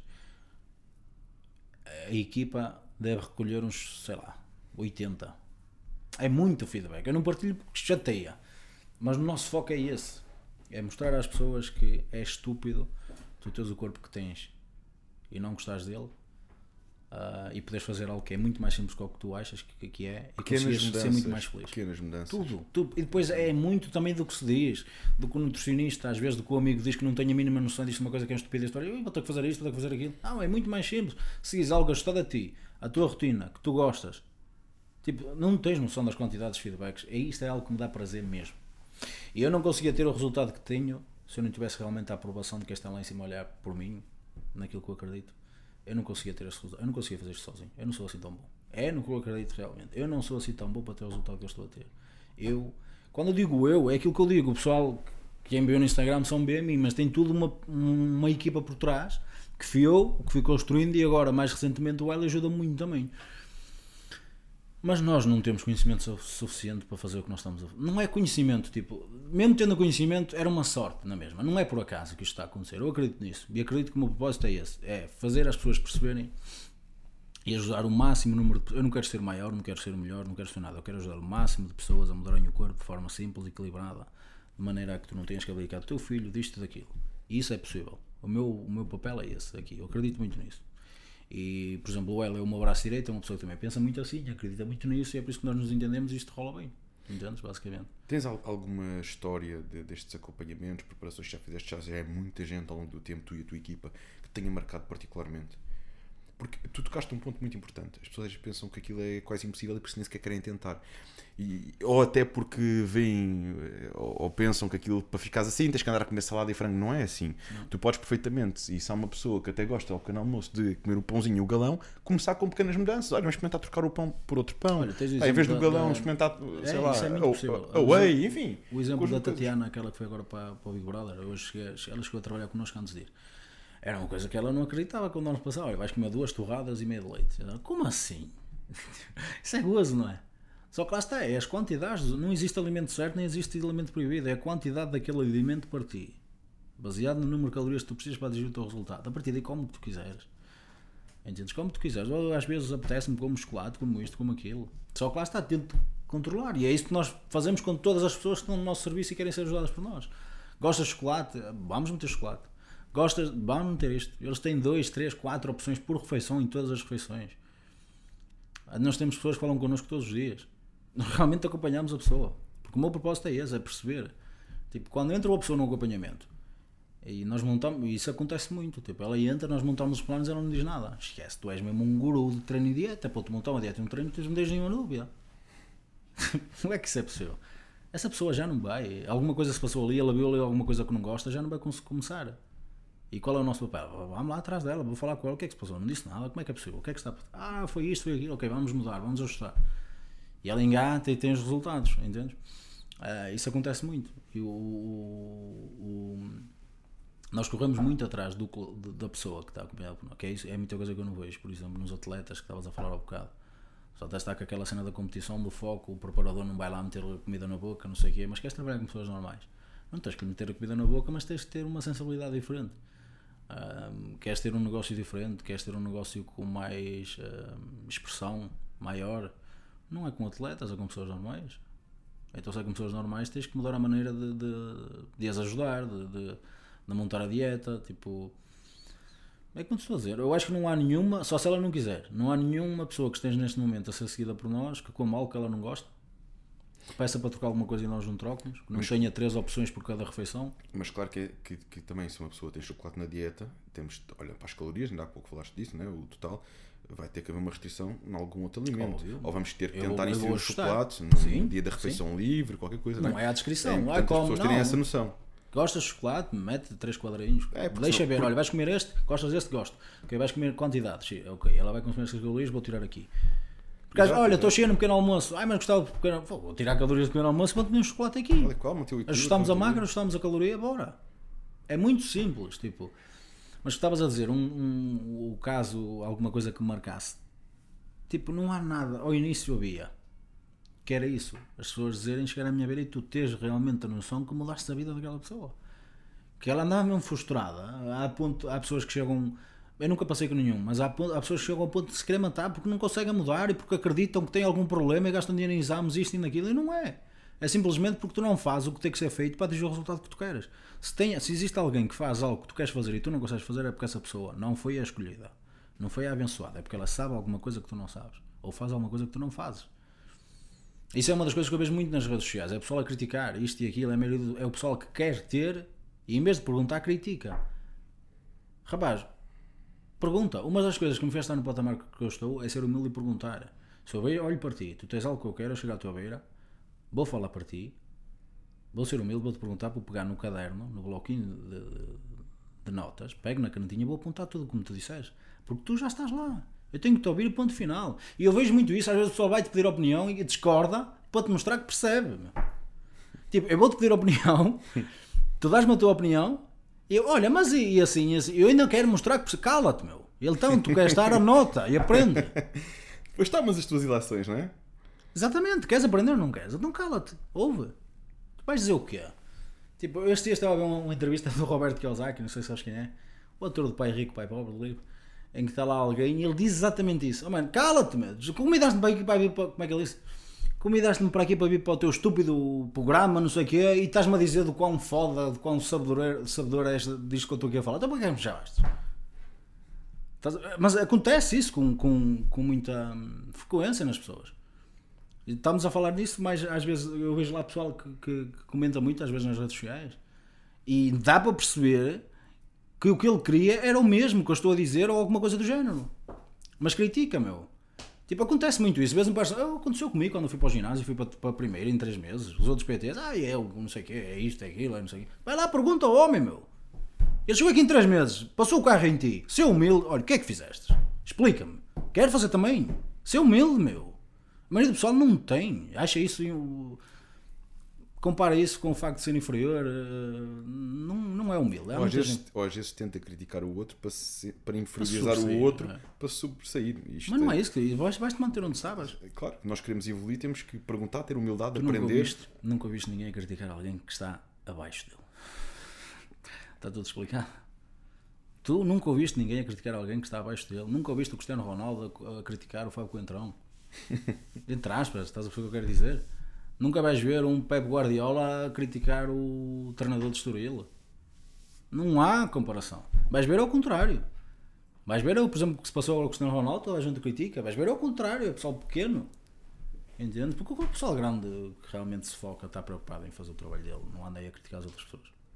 Isso é algo que eu, que eu acredito. Que eu acredito, não, é o que se passa. Ó, Tiago, e por falarmos em perguntas, quais são as perguntas que tu mais recebes não só das pessoas que seguem, imagino também recebes perguntas do acompanhamento, mas calhar até de outros personal trainers, pessoas que também querem chegar ao patamar em que tu estás. Quais são as perguntas, no geral, que mais recebes nas tuas redes sociais? É mais perguntas básicas. O, o nível de. Como eu fiz um trabalho de marketing, eu, por exemplo, fazer anúncios no, nas redes sociais é muito diferente de fazer anúncios na televisão. Na televisão tu não escolhes o público a quem o anúncio vai aparecer. Nas redes sociais eu escolho. Então eu filtrei muito o, número- o tipo de seguidor que eu quis. Entendes? Eu sempre faço anúncio é com o intuito de ter um negócio e rentabilizar a empresa. Então é vender o acompanhamento. Então é muito mais pessoas do que personal trainers. Mas volta e meia aparece um personal trainer ou outro a perguntar. mensagens de, de- no geral, no geral, que tenham mercado e que sejam mais frequentes. Tanto personal trainers como das pessoas, que eu imagino que seja a maior parte. Das pessoas Sinceramente, não há assim nada que me marque. Há, há umas que são muito recorrentes, Quais mas não há nada. Mas é perguntas básicas sobre. Que é- por incrível que te pareça, a pergunta que mais me parece, mas tipo, assim, disparada, tipo, estamos a falar. eh, Não sei, não vou aqui metrificar, mas mesmo disparada, é creatina.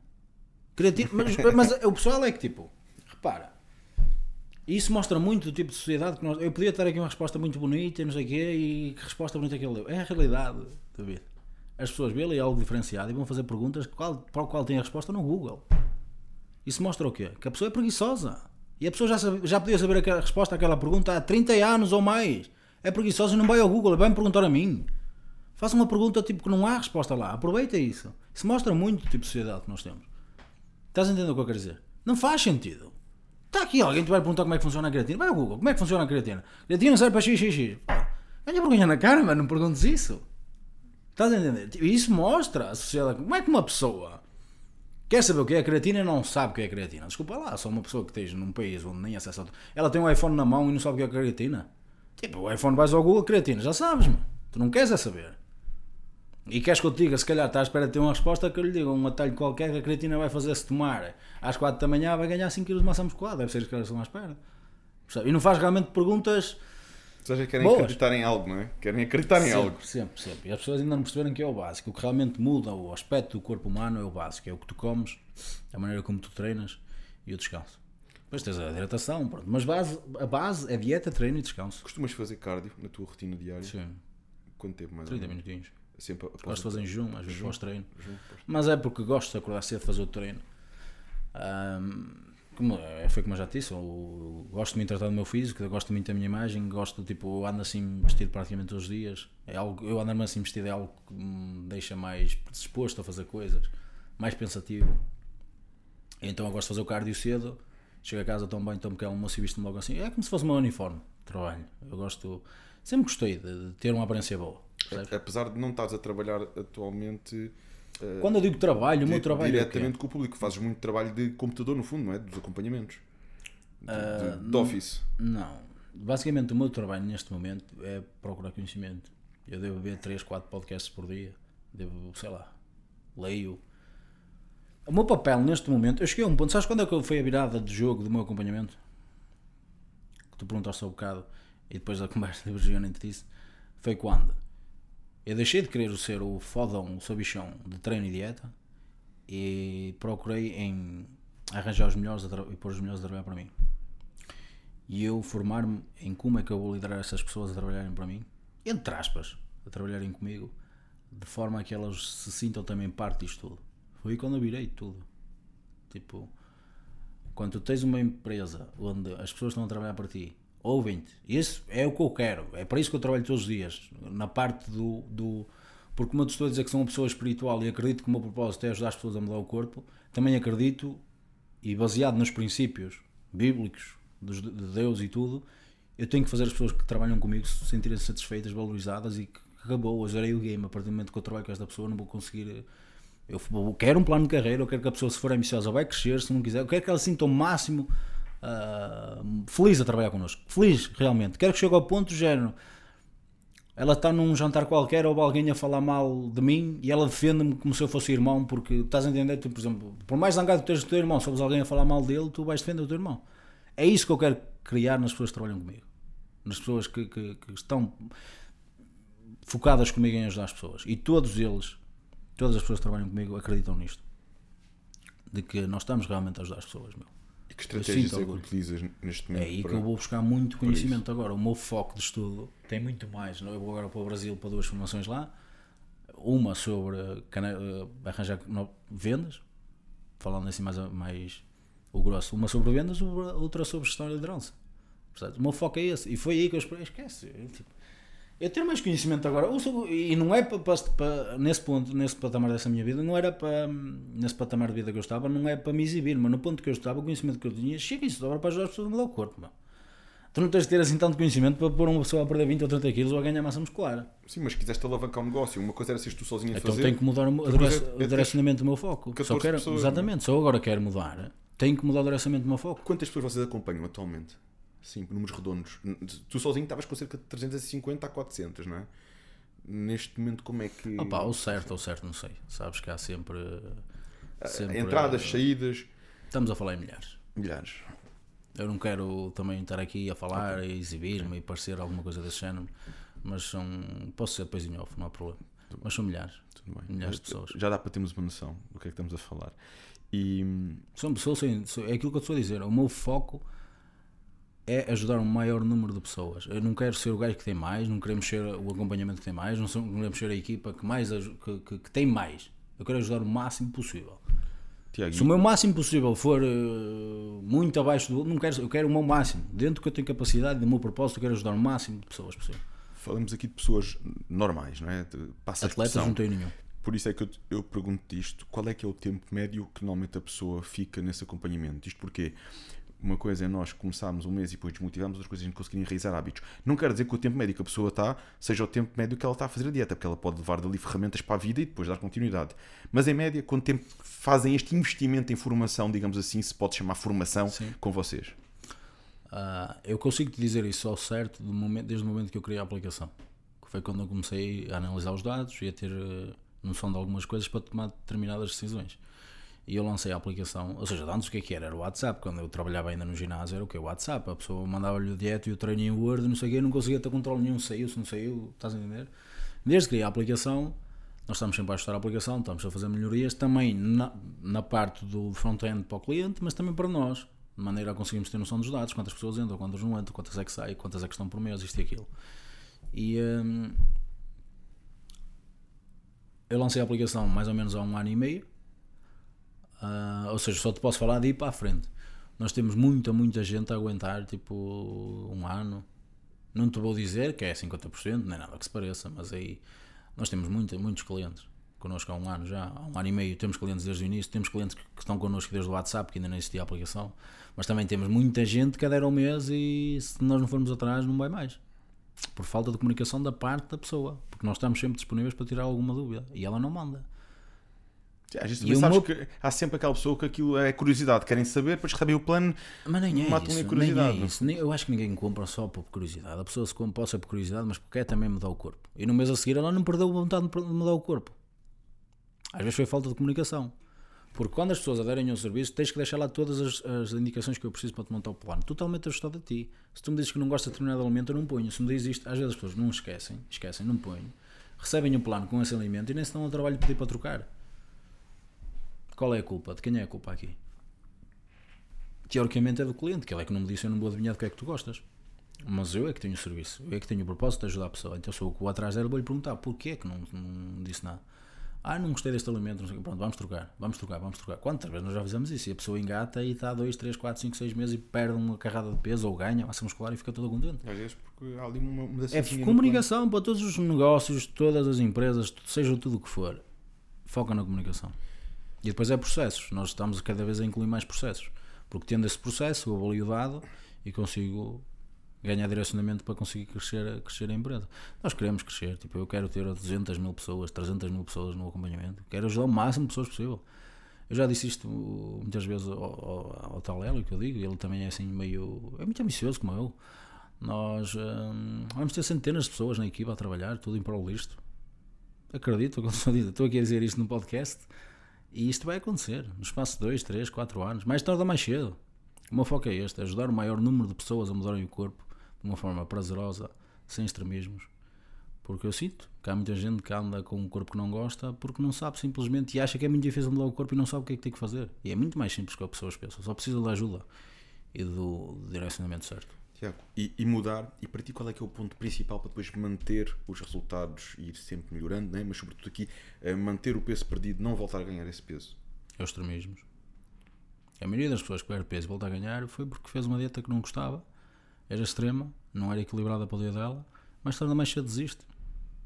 Toda a gente, mesmo atletas, mesmo atletas, o atleta está aqueles três meses que está com aquele foco, aquela motivação. Quando eu digo motivação, é o motivo para a ação, que é, aquele- é aquela data que eu tenho prova, aquela a partir disso não é para a prova, esquece, é um descâmbio. Tipo, é difícil ver um atleta que mantenha. Quantos é que não saem da prova e ganham 10 quilos? 15? Eu, acontecia isso comigo. Muitas vezes. Porquê? Por causa disso. E tu vais querer pôr isso numa pessoa normal. Porquê é que, porquê é que existem as compulsões alimentares? As compulsões alimentares vêm de onde? É das restrições muito, muito drásticas. Então a pessoa anda um mês que não come pão, não come fruta, não come iogurtes, não come nada. E ela é um maluco que lhe diz: vais comer brócolos de- e frango, ao almoço, ao jantar. Ao, ao lanche vais comer um. Não posso comer fruta, vais comer sei lá o quê, uns ovos. Ao pequeno almoço vais comer aveia e uns ovos. Eu, eu vou sair de um, de um gajo que só comia fast food para comer isto. Até posso estar muito motivado e fazer ali aquilo um mês. Vou ter excelentes resultados no mês. Vais, que aquilo é agressivo como a graça. Passado um mês, tu esquece, vês um coração babas-te. Vês um donut, estás Depois maluco. quando viras não viras um. Vai até Vai não tudo. mais. E depois foi um dia, ah, dois, ah, já ganhei 5 quilos, ao que se lixe, voltei ao que era, agora lixe, vou continuar. Como é que controlas isso?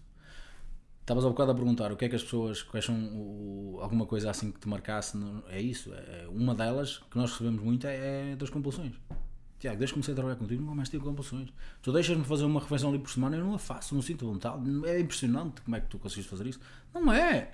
Simplesmente tu sentes prazer em todos os dias, de segunda a sexta, sábado, tens sempre prazer em tudo que comes. Curioso que tu tocaste nesse assunto, houve- nós tiramos sempre shorts, os- os pontos principais de- das conversas com os nossos convidados. E houve um- uma vez um convidado eh, que, que nós falámos precisamente disso, de tu chegares a um ponto de que a tua dieta está tão equilibrada em que hum, quando chegas à refeição livre tu não sentes necessidade de refeição livre, ou então a refeição livre não tem que ser necessariamente ir comer hambúrgueres. Yeah. Pode ser, olha, ok, hoje no plano até tinha uma opção de, de o bife grelhado, uma salada, o arroz, aqui uma fruta, um exemplo, ok? Sim. E apetece-me ir a um restaurante e, e comer uma coisa diferente, mas limpo na mesma. Apetece-me ir comer eh, isso uma com- opção de peixe, um peixe prazer, grelhado. Com vontade. Entendes? E, Não sentes vontade de saltar fora. E isso é quando a dieta está equilibrada. Isso Se é não quando for assim, David, se não for assim, nunca vais manter um físico con- con- consistente. Por isso é que o Cariano mete o físico consistente. O Cariano come iogurte na dieta, come fruta na dieta, todos os. As minhas frutas, como ele fala. É. É uma, uma porção generosa de frutas. Diz sempre A isto. minha whey, não sei o quê, como as É. barritas. Como... Mas olha, é, acho reparar assim- que a base da alimentação dele durante a semana é sempre muito a mesma coisa.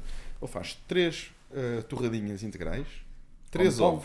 Come pão, Cariano, come pão, fruta. É. Três- tens uma pessoa três que quer integrais, perder peso, tem três 30 quilos acima do peso e não pode. depois junta a aveia, acho que ele junta 100 gramas, com umas frutas em cima, É. com a whey, que acho que é 30 gramas de whey, Faz faz, tipo umas uma, papas. uma papa.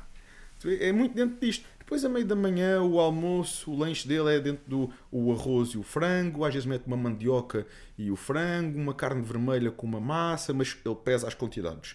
Ele mesmo Sim, diz tem controle, claro. X quanti- tem aqui X quantidades de, de- ele chama macarrão ou X quantidades de arroz. Ele pesa, já sabe que se fizer arroz pode ser uma quantidade, se fizer macarrão pode fazer outra quantidade, mas mantém ali as macros controladas durante o dia. Claro que fora de competição pode comer um pouquinho mais e mete a fruta, mete isto, mete aquilo. Oh, tem um, sempre uma refeição que ele é que aquilo é, é muito igual, aquilo não é preciso, não é preciso estarmos todos os dias aí que é para perceber que tu vais lá, o mês há um mês, e vais lá agora, está mais ou menos igual. Porquê é que ele não sente assim tanta vontade de mudar? Porquê? Porque aquilo está equilibrado. Depois faz a, a- a pasta dele com uma manteiga de amendoim, com mais uma aveia, com mais não sei o quê, e aquilo anda dentro daquilo. Ou seja, encontra um equilíbrio, consegue-se manter bem condicionado o ano todo. E no fundo é isto. É- é- cada pessoa tem que encontrar o seu equilíbrio, uma alimentação que o sacie, que se sinta bem e que permita estar o ano todo. Chegas ao fim de semana, fazes a tua refeição livre, se tiveres vontade. Agora, é isso muitas vezes que falta às pessoas. Querem esquece. milagres, querem um- a evolução drástica e isto também, eh, muitas vezes, não é só porque os treinadores, o- porque há um treinador que lhe diz estás a comer brócolis e, e- e frango. Não. É porque as pessoas chegam àquela altura que querem os resultados para ontem. Está a chegar aí o verão, e agora? E até apertam e em 3 ou 4 semanas até fazem uma dieta maluca e têm resultados. Mas depois vem o efeito ioiô, porque não criaram e não enraizaram hábitos. Né? Por isso não se começa um mês antes do verão. É agora. Claro. É agora que se começa uma dieta, que se começa a criar hábitos. Não é? E as pessoas até podem ser disciplinadas e, e, e algum, e isso do, do hábito faz, faz todo sentido. Tipo, o- e há muita gente, estás a falar do hábito, ó Tiago, confunde hábito com disciplina. Hábito é totalmente diferente de disciplina, percebes? Tipo, há muita gente que pergunta, ó Tiago, eu gostava de ser disciplinado como tu, não sei o quê. "Ah, Tu achas que eu sou Às disciplinado? vezes começa com disciplina e depois ganha-se o hábito. Claro. Repara, tu, tu começas para fazer alguma coisa, ah, por exemplo, quero mudar o meu corpo agora. Tu não vais. O que é que acontece quando tu vais ao ginásio? Um dia treinas uma hora, fazes a dieta durante esse dia, chegas ao ginásio, olhas ao espelho, o que é que tu vês? Nada. Vais ao segundo dia, treinas, fazes dieta, olhas ao ginásio, o que é que vês? Nada. Terceiro, nada. Quarto, nada. Quinto, nada. Como é que tu vais continuar? Sendo disciplinado. Porque disciplina, o que é que significa? Na minha visão, disciplina, disciplina significa tu fazeres alguma coisa mesmo tu não querendo. Neste caso, tu estás a fazer aquilo porquê? Porque vês resu- pelo resultado. O resultado não aparece, tens de continuar a ser disciplinado, fazer aquilo mesmo não querendo. Acreditando que aquilo, uh, o, junto ao- da- o conjunto dos detalhes todos, a consistência vai trazer o resultado. Mas chegas a um ponto que tu, ah, passado uma, duas, três, quatro, cinco, seis semanas, começas a ver o resultado, já não fazes aquilo contra. Desculpa, tu, eu posso te treinar muitas vezes contra a vontade, mas outras eu já nem sinto se tenho vontade ou não, vou. Porquê? Porque eu fui Fazer disciplinado durante algum tempo, É um hábito. que é- torna-se um hábito. Ou seja, tu primeiro és disciplinado, para depois essa disciplina, sendo consistente, cria o hábito. E isso não é? acontece com a alimentação igual. Às vezes as pessoas, Ei, mas eu não consigo passar sem o, o chocolate ou sem isto ou sem aquilo. Mas começando a reduzir gradualmente, vai haver um dia em que tu, epá, eu já passo bem sem isto. E a pessoa não quer, ó oh, David, pôr a pessoa à cabeça a próxima vez dou-te um tiro, a próxima vez compras um chocolate, vais comer? Não. Até como é que dizes que não consegues? Tu não consegues. Tu não queres, diz-me assim. Como é que às vezes aparece-me, ah, não consigo deixar o pão. Como assim não consegues deixar o pão? É alguém que te obriga a. Tipo, não consigo, é uma palavra muito forte. Como não consegues? És obrigado porquê? Ah, não sou obrigado, então consegues. Aqui quando alguém disse, ah, isso não existe aqui neste ginásio. Yeah. Não quê? Ah, ah, ah, isso não existe aqui neste ginásio. Vamos ver o que é que a gente pode fazer. Vamos ver o que é que podemos fazer para criar esse hábito. Se é uma coisa que tu queres realmente, queres, não queres, não, eu quero. Então vamos ver o que é que a gente pode fazer. Não consigo, risca isso. Não existe. Vamos sempre tentar mais. Não existe. Seja E- com, com- no treino, seja na alimentação. Isso é algo que existe muito nas pessoas. É, é, é, é algo fácil de encerrar o assunto. Estás a entender? Quero mudar a minha vida, quero ter liberdade financeira. Há- há Aquela pessoa, o que é que vai dar trabalho? É tu ires buscar, saber conhecimento, perceberes alguma coisa e tomares a ação. É muito mais fácil dizer eu não consigo. Eu não tenho tempo. É, uma coisa. Ou arranjas outra desculpa qualquer. É muito mais cedo. Ah, o meu filho pede-me um brinquedo qualquer. Ah, mas depois quando rouba carteiras. É muito mais fácil dizer isso do que tu arranjar a solução. Porque se repara, tipo, o que mais falta para aí é dinheiro. Existe dinheiro que nós não conseguimos gastar. Pensa, já estou sempre a imprimir. A inflação sempre a subir. O que mais existe é dinheiro, por todo lado. Tens que arranjar alguma estratégia de. imagina chegar um- até ti, não é? Exatamente, imagina um rio de dinheiro a passar por cima de ti e tu só queres pôr lá uma mangueirazinha que puxa um bocadinho para o teu quintal, ponto final. Agora a partir daí pensa em estratégias. Agora, ah, vou fazer dinheiro, não há dinheiro, dinheiro não existe, dinheiro não. Ah, esquece isso, o que não falta é dinheiro. É a realidade. Tens é que arranjar uma maneira de. Precisa sermos diferenciadores e prestar um serviço único. Exatamente, o, o serviço único foi aquilo que eu disse, na minha opinião, é, é, obriga- é obrigatório, ou se não nem baixo, nem, nem te atires para o ringue, e depois tens a tal estratégia de marketing e de, de venda. Mar, e depois há muita gente que confunde marketing com venda também. Ah, marketing não tem nada a ver com venda, marketing. ah, o conceito de marketing é chamar a atenção. A Já venda é o passo seguinte. a venda é, é a técnica que vai fazer com que depois do cliente ter a atenção em ti, tu conseguires convertê-lo em cliente, fazeres com que ele perceba o valor do produto e compra. A maioria das pessoas confunde tudo. O que é que fazes de mar... é, a marketing, a venda? Não, não- é o que é, não é? É o que é. Tiago, e nós, como colegas da área, não só como personal trainers, mas como empresários, tínhamos conversa para ficarmos aqui 3 ou 4 horas. Sim, sim. Mas acho que falámos de muitos assuntos importantes. Demos a Sim, conhecer foi aqui, um bocado. demos a conhecer aqui uma boa, uma, uma outra vertente do Tiago que as pessoas não veem nas redes sociais, dificuldades que tu passaste e que utilizaste para te catapultar e para te levar ao sucesso que tens hoje e mais sucesso terás porque acredito que tens tudo para isso, tens a convicção, tens a vontade, tens o conhecimento. É, as coisas agora é com o tempo e és novo. Sim. é? É, por isso acho que há tudo para isso. Pergunto que mensagem gostavas de deixar, que partilha gostavas de deixar aos nossos seguidores que acompanharam aqui este episódio e que certamente neste momento já subscreveram, já estão a partilhar com os amigos e já foram também acompanhar o Tiago Guimarães nas redes sociais. Muito provavelmente, sim. É assim, basicamente, que tipo que tu não és ninguém, que eh, resume-te um pouco à tua insignificância, tenta ser mais humilde, acreditar que existe sempre alguém acima de ti, que neste caso eu acredito que seja Deus, seguir princípios bons, ajudares o próximo, uh, e eu acredito que quando tu hum, te expões a esse tipo de princípios, algo bom te acontece. É a mesma coisa, ah, como é que eu consigo ter sucesso? Tu expões-te ao sucesso. O que é que tu fazes no teu dia a dia para te expor ao sucesso? O que é que é para ti ter sucesso? É ter liberdade financeira. Tu expões-te a isso. Quantos podcasts tu viste que falavam sobre isso? Quantos livros tu leste sobre isso? Fazes tudo um bocadinho todos os dias sobre isso? Ok, então estás-te a expor. E se tu fazes um bocadinho todos os dias algo que te exponha ao sucesso que tu queres ter, mais tarde ou mais cedo ele acontece. Então pronto, basicamente é isso. Eu acredito muito nisso e é essa a mensagem que eu queria deixar. E conhecimento é potencial poder mesmo por causa disso, porque o, a leitura, o, tanto a leitura, os podcasts, tudo isso nos dá conhecimento. E é uma ferramenta fundamental. Nós todos os dias lemos um bocadinho sobre um assunto que, gente, que nos queremos tornar melhores. Mas depois é preciso aplicarmos esse conhecimento. Exatamente, o conhecimento e, sem, sem, sem, sem aplicação. Tem que estar os dois aliados. Mas conhecer é o primeiro passo, é termos esse conhecimento. É, e o livro, repara, tu pegas num livro de uma pessoa que demorou 3 anos a fazer um percurso e tu lês numa semana aquele percurso todo. Imagina o avanço que tu tens sobre qualquer outro, sobre essa pessoa em concreto, por exemplo. Sempre ouvi dizer que grandes homens têm grandes bibliotecas. Uh, em vez de grandes televisores, no fundo claro. é um bocado isso, não é? uma expressão assim parecida, Sim. Que as bibliotecas, o conhecimento que nós vamos buscar realmente aos livros é fundamental. Isso é uma coisa que eu também aprendi há uns anos, se calhar há dois, três anos, nunca fui muito leitura e há cerca de dois, três anos comecei a disputar este, este interesse e posso dizer, já o partilhei aqui antes, que isso mudou a minha vida comecei a conseguir ver eh, diferente a vida, o negócio e, e a sentir melhores resultados em tudo. Porque vou à procura daqueles temas que eu quero ser melhor. Eu quero melhorar aqui, então eu vou ler sobre isto. Claro. Basicamente estamos a falar de estudo. E por aí fora. Mas lá está, um ponto muito uh, fulcral, fulcral que tu falaste e que a maioria das pessoas não, não, não ganha o apetite pelo livro, não ganha o apetite pelo estudo. Sabes porquê?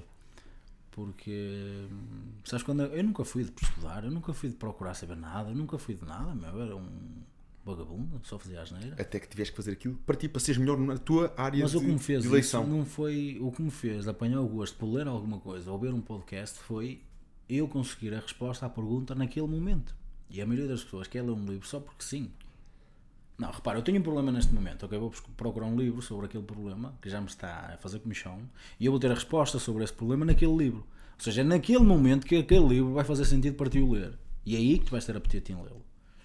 É no momento que tu vais estudar determinado, tens um problema qualquer, quero a resposta a este problema. Vou procurar estudar sobre este problema. É aí que tu vais sentir prazer a estudar, a estudar aquele problema. Se estivesse a estudar sobre aquele assunto há um ano atrás, não ias ter qualquer prazer a fazer aquilo. Porque não estavas a ter utilidade naquilo. Estás a ver? Isso é uma cena que eu percebi muito. Tipo, não me adianta eu ir estudar uma coisa que eu não sinta que precisa saber mais nela. Agora. Estás a ver? Mesmo se eu souber, daqui a dois anos eu vou precisar saber de alguma coisa, vou estudar. Não é igual. Estás a ver? É quando tu tens o problema na altura. Achas que isso foi fundamental para o teu sucesso? Foi. Disputar esta vontade. Eu, yeah. é porque eu, e agora lá está, eu não, eu não sou formado em gestão, eu não tenho noção nenhuma. Eu baseio-me, lá está, muito em, nos, nos tais princípios bíblicos, no, no, na, na, no, no, conhecimento que eu vou buscar. Eu sou, é tudo autodidata. Eu não, e neste momento lideramos 14 pessoas. E podemos dizer que desde o momento que começamos a meter pessoas, nenhuma foi embora. Ou seja, bom trabalho temos de estar a fazer. Eles têm que estar a gostar de trabalhar connosco, não tinha ido embora. Foi uma embora, mas foi porque fomos nós. As coisas não correram bem, fomos nós que mandamos embora. Agora a pessoa a querer ir embora por não gostar, não. Estás a ver? Tipo, chegares ao ponto, o pessoal é preciso dar horas, eu estou contentes a dar horas, o pessoal é preciso trabalhar todos contentes a, dar, a trabalhar segunda-feira. Percebes? Tipo, alguma coisa eu tenho que fazer de bem. E é muito daí, porque eu não nasci com isto. Eu aprendi, né? Com o conhecimento que as outras pessoas partilham gratuito no, no YouTube. Às vezes nem precisas gastar dinheiro em cursos. Tens tudo na internet, no, no, consegues ter tudo o que tu queres, consegues ter o conhecimento todo que tu queres na internet. Qual é o próximo passo, Tiago? O que é que as pessoas podem esperar? É assim, a nível de quê? No geral, tanto ti como Tiago, como empresa. Se é que se tiver neste momento tudo num só, a pergunta é a mesma. Se puderem esperar aqui algo, alguma novidade também tua. É assim, a nível de, de, de, do acompanhamento, eu quero cada vez tornar o acompanhamento mais completo. E, e, a maneira de eu conseguir tornar cada vez mais completo seria se calhar abrir uma cadeia de, de ginásio onde complementasse o apoio à pessoa de uma maneira diferente. Para, porque nós temos uma aplicação onde tem vídeos a explicar os exercícios, mas mesmo assim há gente que nos faz certo, isto e aquilo. Eu queria dar esse apoio. Termos aí uns ginásios, 4 ou 5, 6 ginásios espalhados pelo país, nas cidades onde temos mais pessoas que trabalham connosco, e elas ao treinarem lá têm um suporte uma pessoa a ensinar. Uh, isto a nível de, de, de, acompanhamento, eu quero, é algo que eu quero, é isso, é crescer o acompanhamento, ter cada vez mais pessoas serem ajudadas por nós, cada vez mais pessoas contentes a trabalharem connosco, com o mesmo propósito, uh, ter um, um apartamento com 3, 4 andares a dizer acompanhamento online de Guimarães, é algo que eu quero fazer e vai acontecer. A nível de, de, de, empresa é isso, agora a nível de pessoa é tornar-me cada vez um ser humano melhor e mais à imagem de, de Deus. Basicamente é isso. Tipo, eu só posso ser grato por tudo que eu tenho. Nunca imaginei ter o que tenho. Uh, duas filhas, eu sou um homem uh, muito feliz. Chegar a casa, tipo, para mim um dia espetacular. Eu ando o dia todo a pensar nisto, a ver um podcast ou outro sobre isto. Dar dois beijos na minha filha, chegar a casa, jantar com elas com a minha mulher e fazer um treininho à noite antes de ir, embora, de ir dormir. Para mim é o dia ideal, para mim. Tipo, então, basicamente, vai andar sempre em torno disto. ter mais família, dia -dia. mais laços. Acredita que é isso que realmente vai fazer feliz. Naquela altura que eu te disse, né, naquela fase da minha vida que eu te disse, comecei a ter mais retorno financeiro e não me sentia bem, era isto que eu sentia falta. Era, era as filhas, é teres filha, é teres laços enraizados, é ter. Uh, a maioria da pessoa não dá valor a isso. E isso é a coisa mais importante que existe. É meio clichê, toda a gente diz isso, mas até tu perceberes isso e sentires na pele Tipo, eu vejo muita gente, ah, casei, vou ser dos pais, vou viver para não sei onde, não sei o quê. Esquece isso, meu, fica perto dos seus pais. Toda a gente diz que quando eles morrem sentem falta deles. E tu ainda os tens vivos e vais viver para 15 km longe dele. Ok, teve que ser, eu tinha, está bem, mas muitas das vezes não tem que ser e tu conseguias até ter um futuro melhor perto deles. Aproveita-os. Tipo, se há coisa que eu agradeço, ainda ontem estive a falar com ela sobre isso. Se há coisa que eu agradeço é que com 28 anos eu já ter essa consciência de que eu tenho que os aproveitar ao máximo, que eu não sei até quando é que eles vão cá estar. E foi essa uma das decisões que me fez eu ir viver para debaixo. De, ou seja, eles, eles, meu pai construiu casa, fez casa e tem tipo um embaixo era garagem, era tipo em tijolo ainda. Eu fiz obras e fui viver para lá. Com, com, nós morávamos em cima quando eu saí da pastelaria, estava naquela fase de má. Depois nasceu a Beatriz, estávamos num quarto, já nunca víamos e íamos viver para Guimarães. E foi aí que eu tomei a decisão: não, mas ficar em baixo. E todos os dias, esquece, se há coisa que me dá prazer todos os dias é eu estar com o meu pai todos os dias, falar com a minha mãe todos os dias. Ela tem, o meu pai dorme 10 metros distanciado de mim, no segundo andar, em cima. É tipo. Estou a acabar de almoçar, apetece, pai, olha, onde acabaste de tomar café? Vem ele, a minha mãe, tomar café e estamos ali meia hora todos os dias ao almoço a tomar café. Isso é prazer, isso é felicidade. Isso é algo que tipo. que a maioria das pessoas não tem noção do valor que tem isso. E às vezes tu tomas decisões que te afastam do teu pai, decisões. Uh, trabalho, seja o que for, que tipo. É que eu estou eu sou grato por já ter esta consciência. Com 28 anos eu ter esta consciência e pela lógica das coisas, eles ainda viverem, mais alguns, ainda têm 60, eu já ter esta consciência e começá-los a aproveitar já é algo que eu sou grato, porque eu não treinei, eu não estudei sobre isto, simplesmente tenho esta consciência, não me perguntes porquê. Então eu agradeço por isso. E agradecer, uma pessoa grata, uma pessoa com, com gratidão é o que é. É quando tu tens algo e não foste tu que lutaste ou, ou tiveste influência para isso acontecer. Ser grato por alguma coisa é isso. Tipo, tu não és grato por um iPhone, foste tu que trabalhaste, foste tu que o pagaste. Tu és grato por ter algo que não foi influência tua. E isto, muita coisa não é influência minha. E é nisso que eu sou grato. Da família, se calhar, ok, se calhar da família, eu também os estimo, eu também faço decisões em prol deles, da minha mulher. Repara, eu sou muito ligado. É, é isto, tipo, e é isto que eu quero que às vezes as pessoas percebam. É, não há nada que esteja acima disso, não há nada melhor do que tu teres uma mulher, chegas a casa, tens uma mulher que está contigo por ti. Chegas a casa e ela está genuinamente preocupada contigo quando estás doente, de forma leal, genuína. Eu namoro com a minha, com a minha mulher há 11 anos. Nunca dei um beijo noutra gaja. Nunca atraí. E é óbvio, só vai dizer, este gajo está aqui a dizer, óbvio que no podcast não ia dizer em frente É a realidade. E eu acredito muito nisto. Tipo, em seres, lá está, a imagem de Deus, acreditar nisso, porque não há outra maneira de estar na vida quando tu queres ser feliz, a sério. Ser feliz a sério. Tiago, eu sinto-me feliz a sério. Deu para perceber claramente neste bocadinho de conversa que és uma pessoa de fé, de gratidão Sim. e uma pessoa uh, espiritual e que isso tem trazido muito sucesso na vida. Sim. Eu, eu agradeço que estás aqui hoje, partilhares isto, dás a conhecer um bocadinho mais do Tiago. Realmente eu não tinha esta ideia do Tiago só com aquilo que vi nas redes sociais. Aqui estamos a conhecer um Tiago mais a fundo e, e o sucesso que está por trás. Sim. O- aliás, e o caminho que está por trás do sucesso que tu tens hoje. Obrigado, sei que vieste longe, sei que também estás cansado, foi um dia exigente, mas estamos aqui, tivemos uma excelente conversa, tenho a certeza que o pessoal lá em casa vai Sim, gostar acredito que gostar. e vai retribuir muito este conteúdo através das partilhas com quem vocês acham que pode beneficiar mais. Contam connosco. Contamos convosco.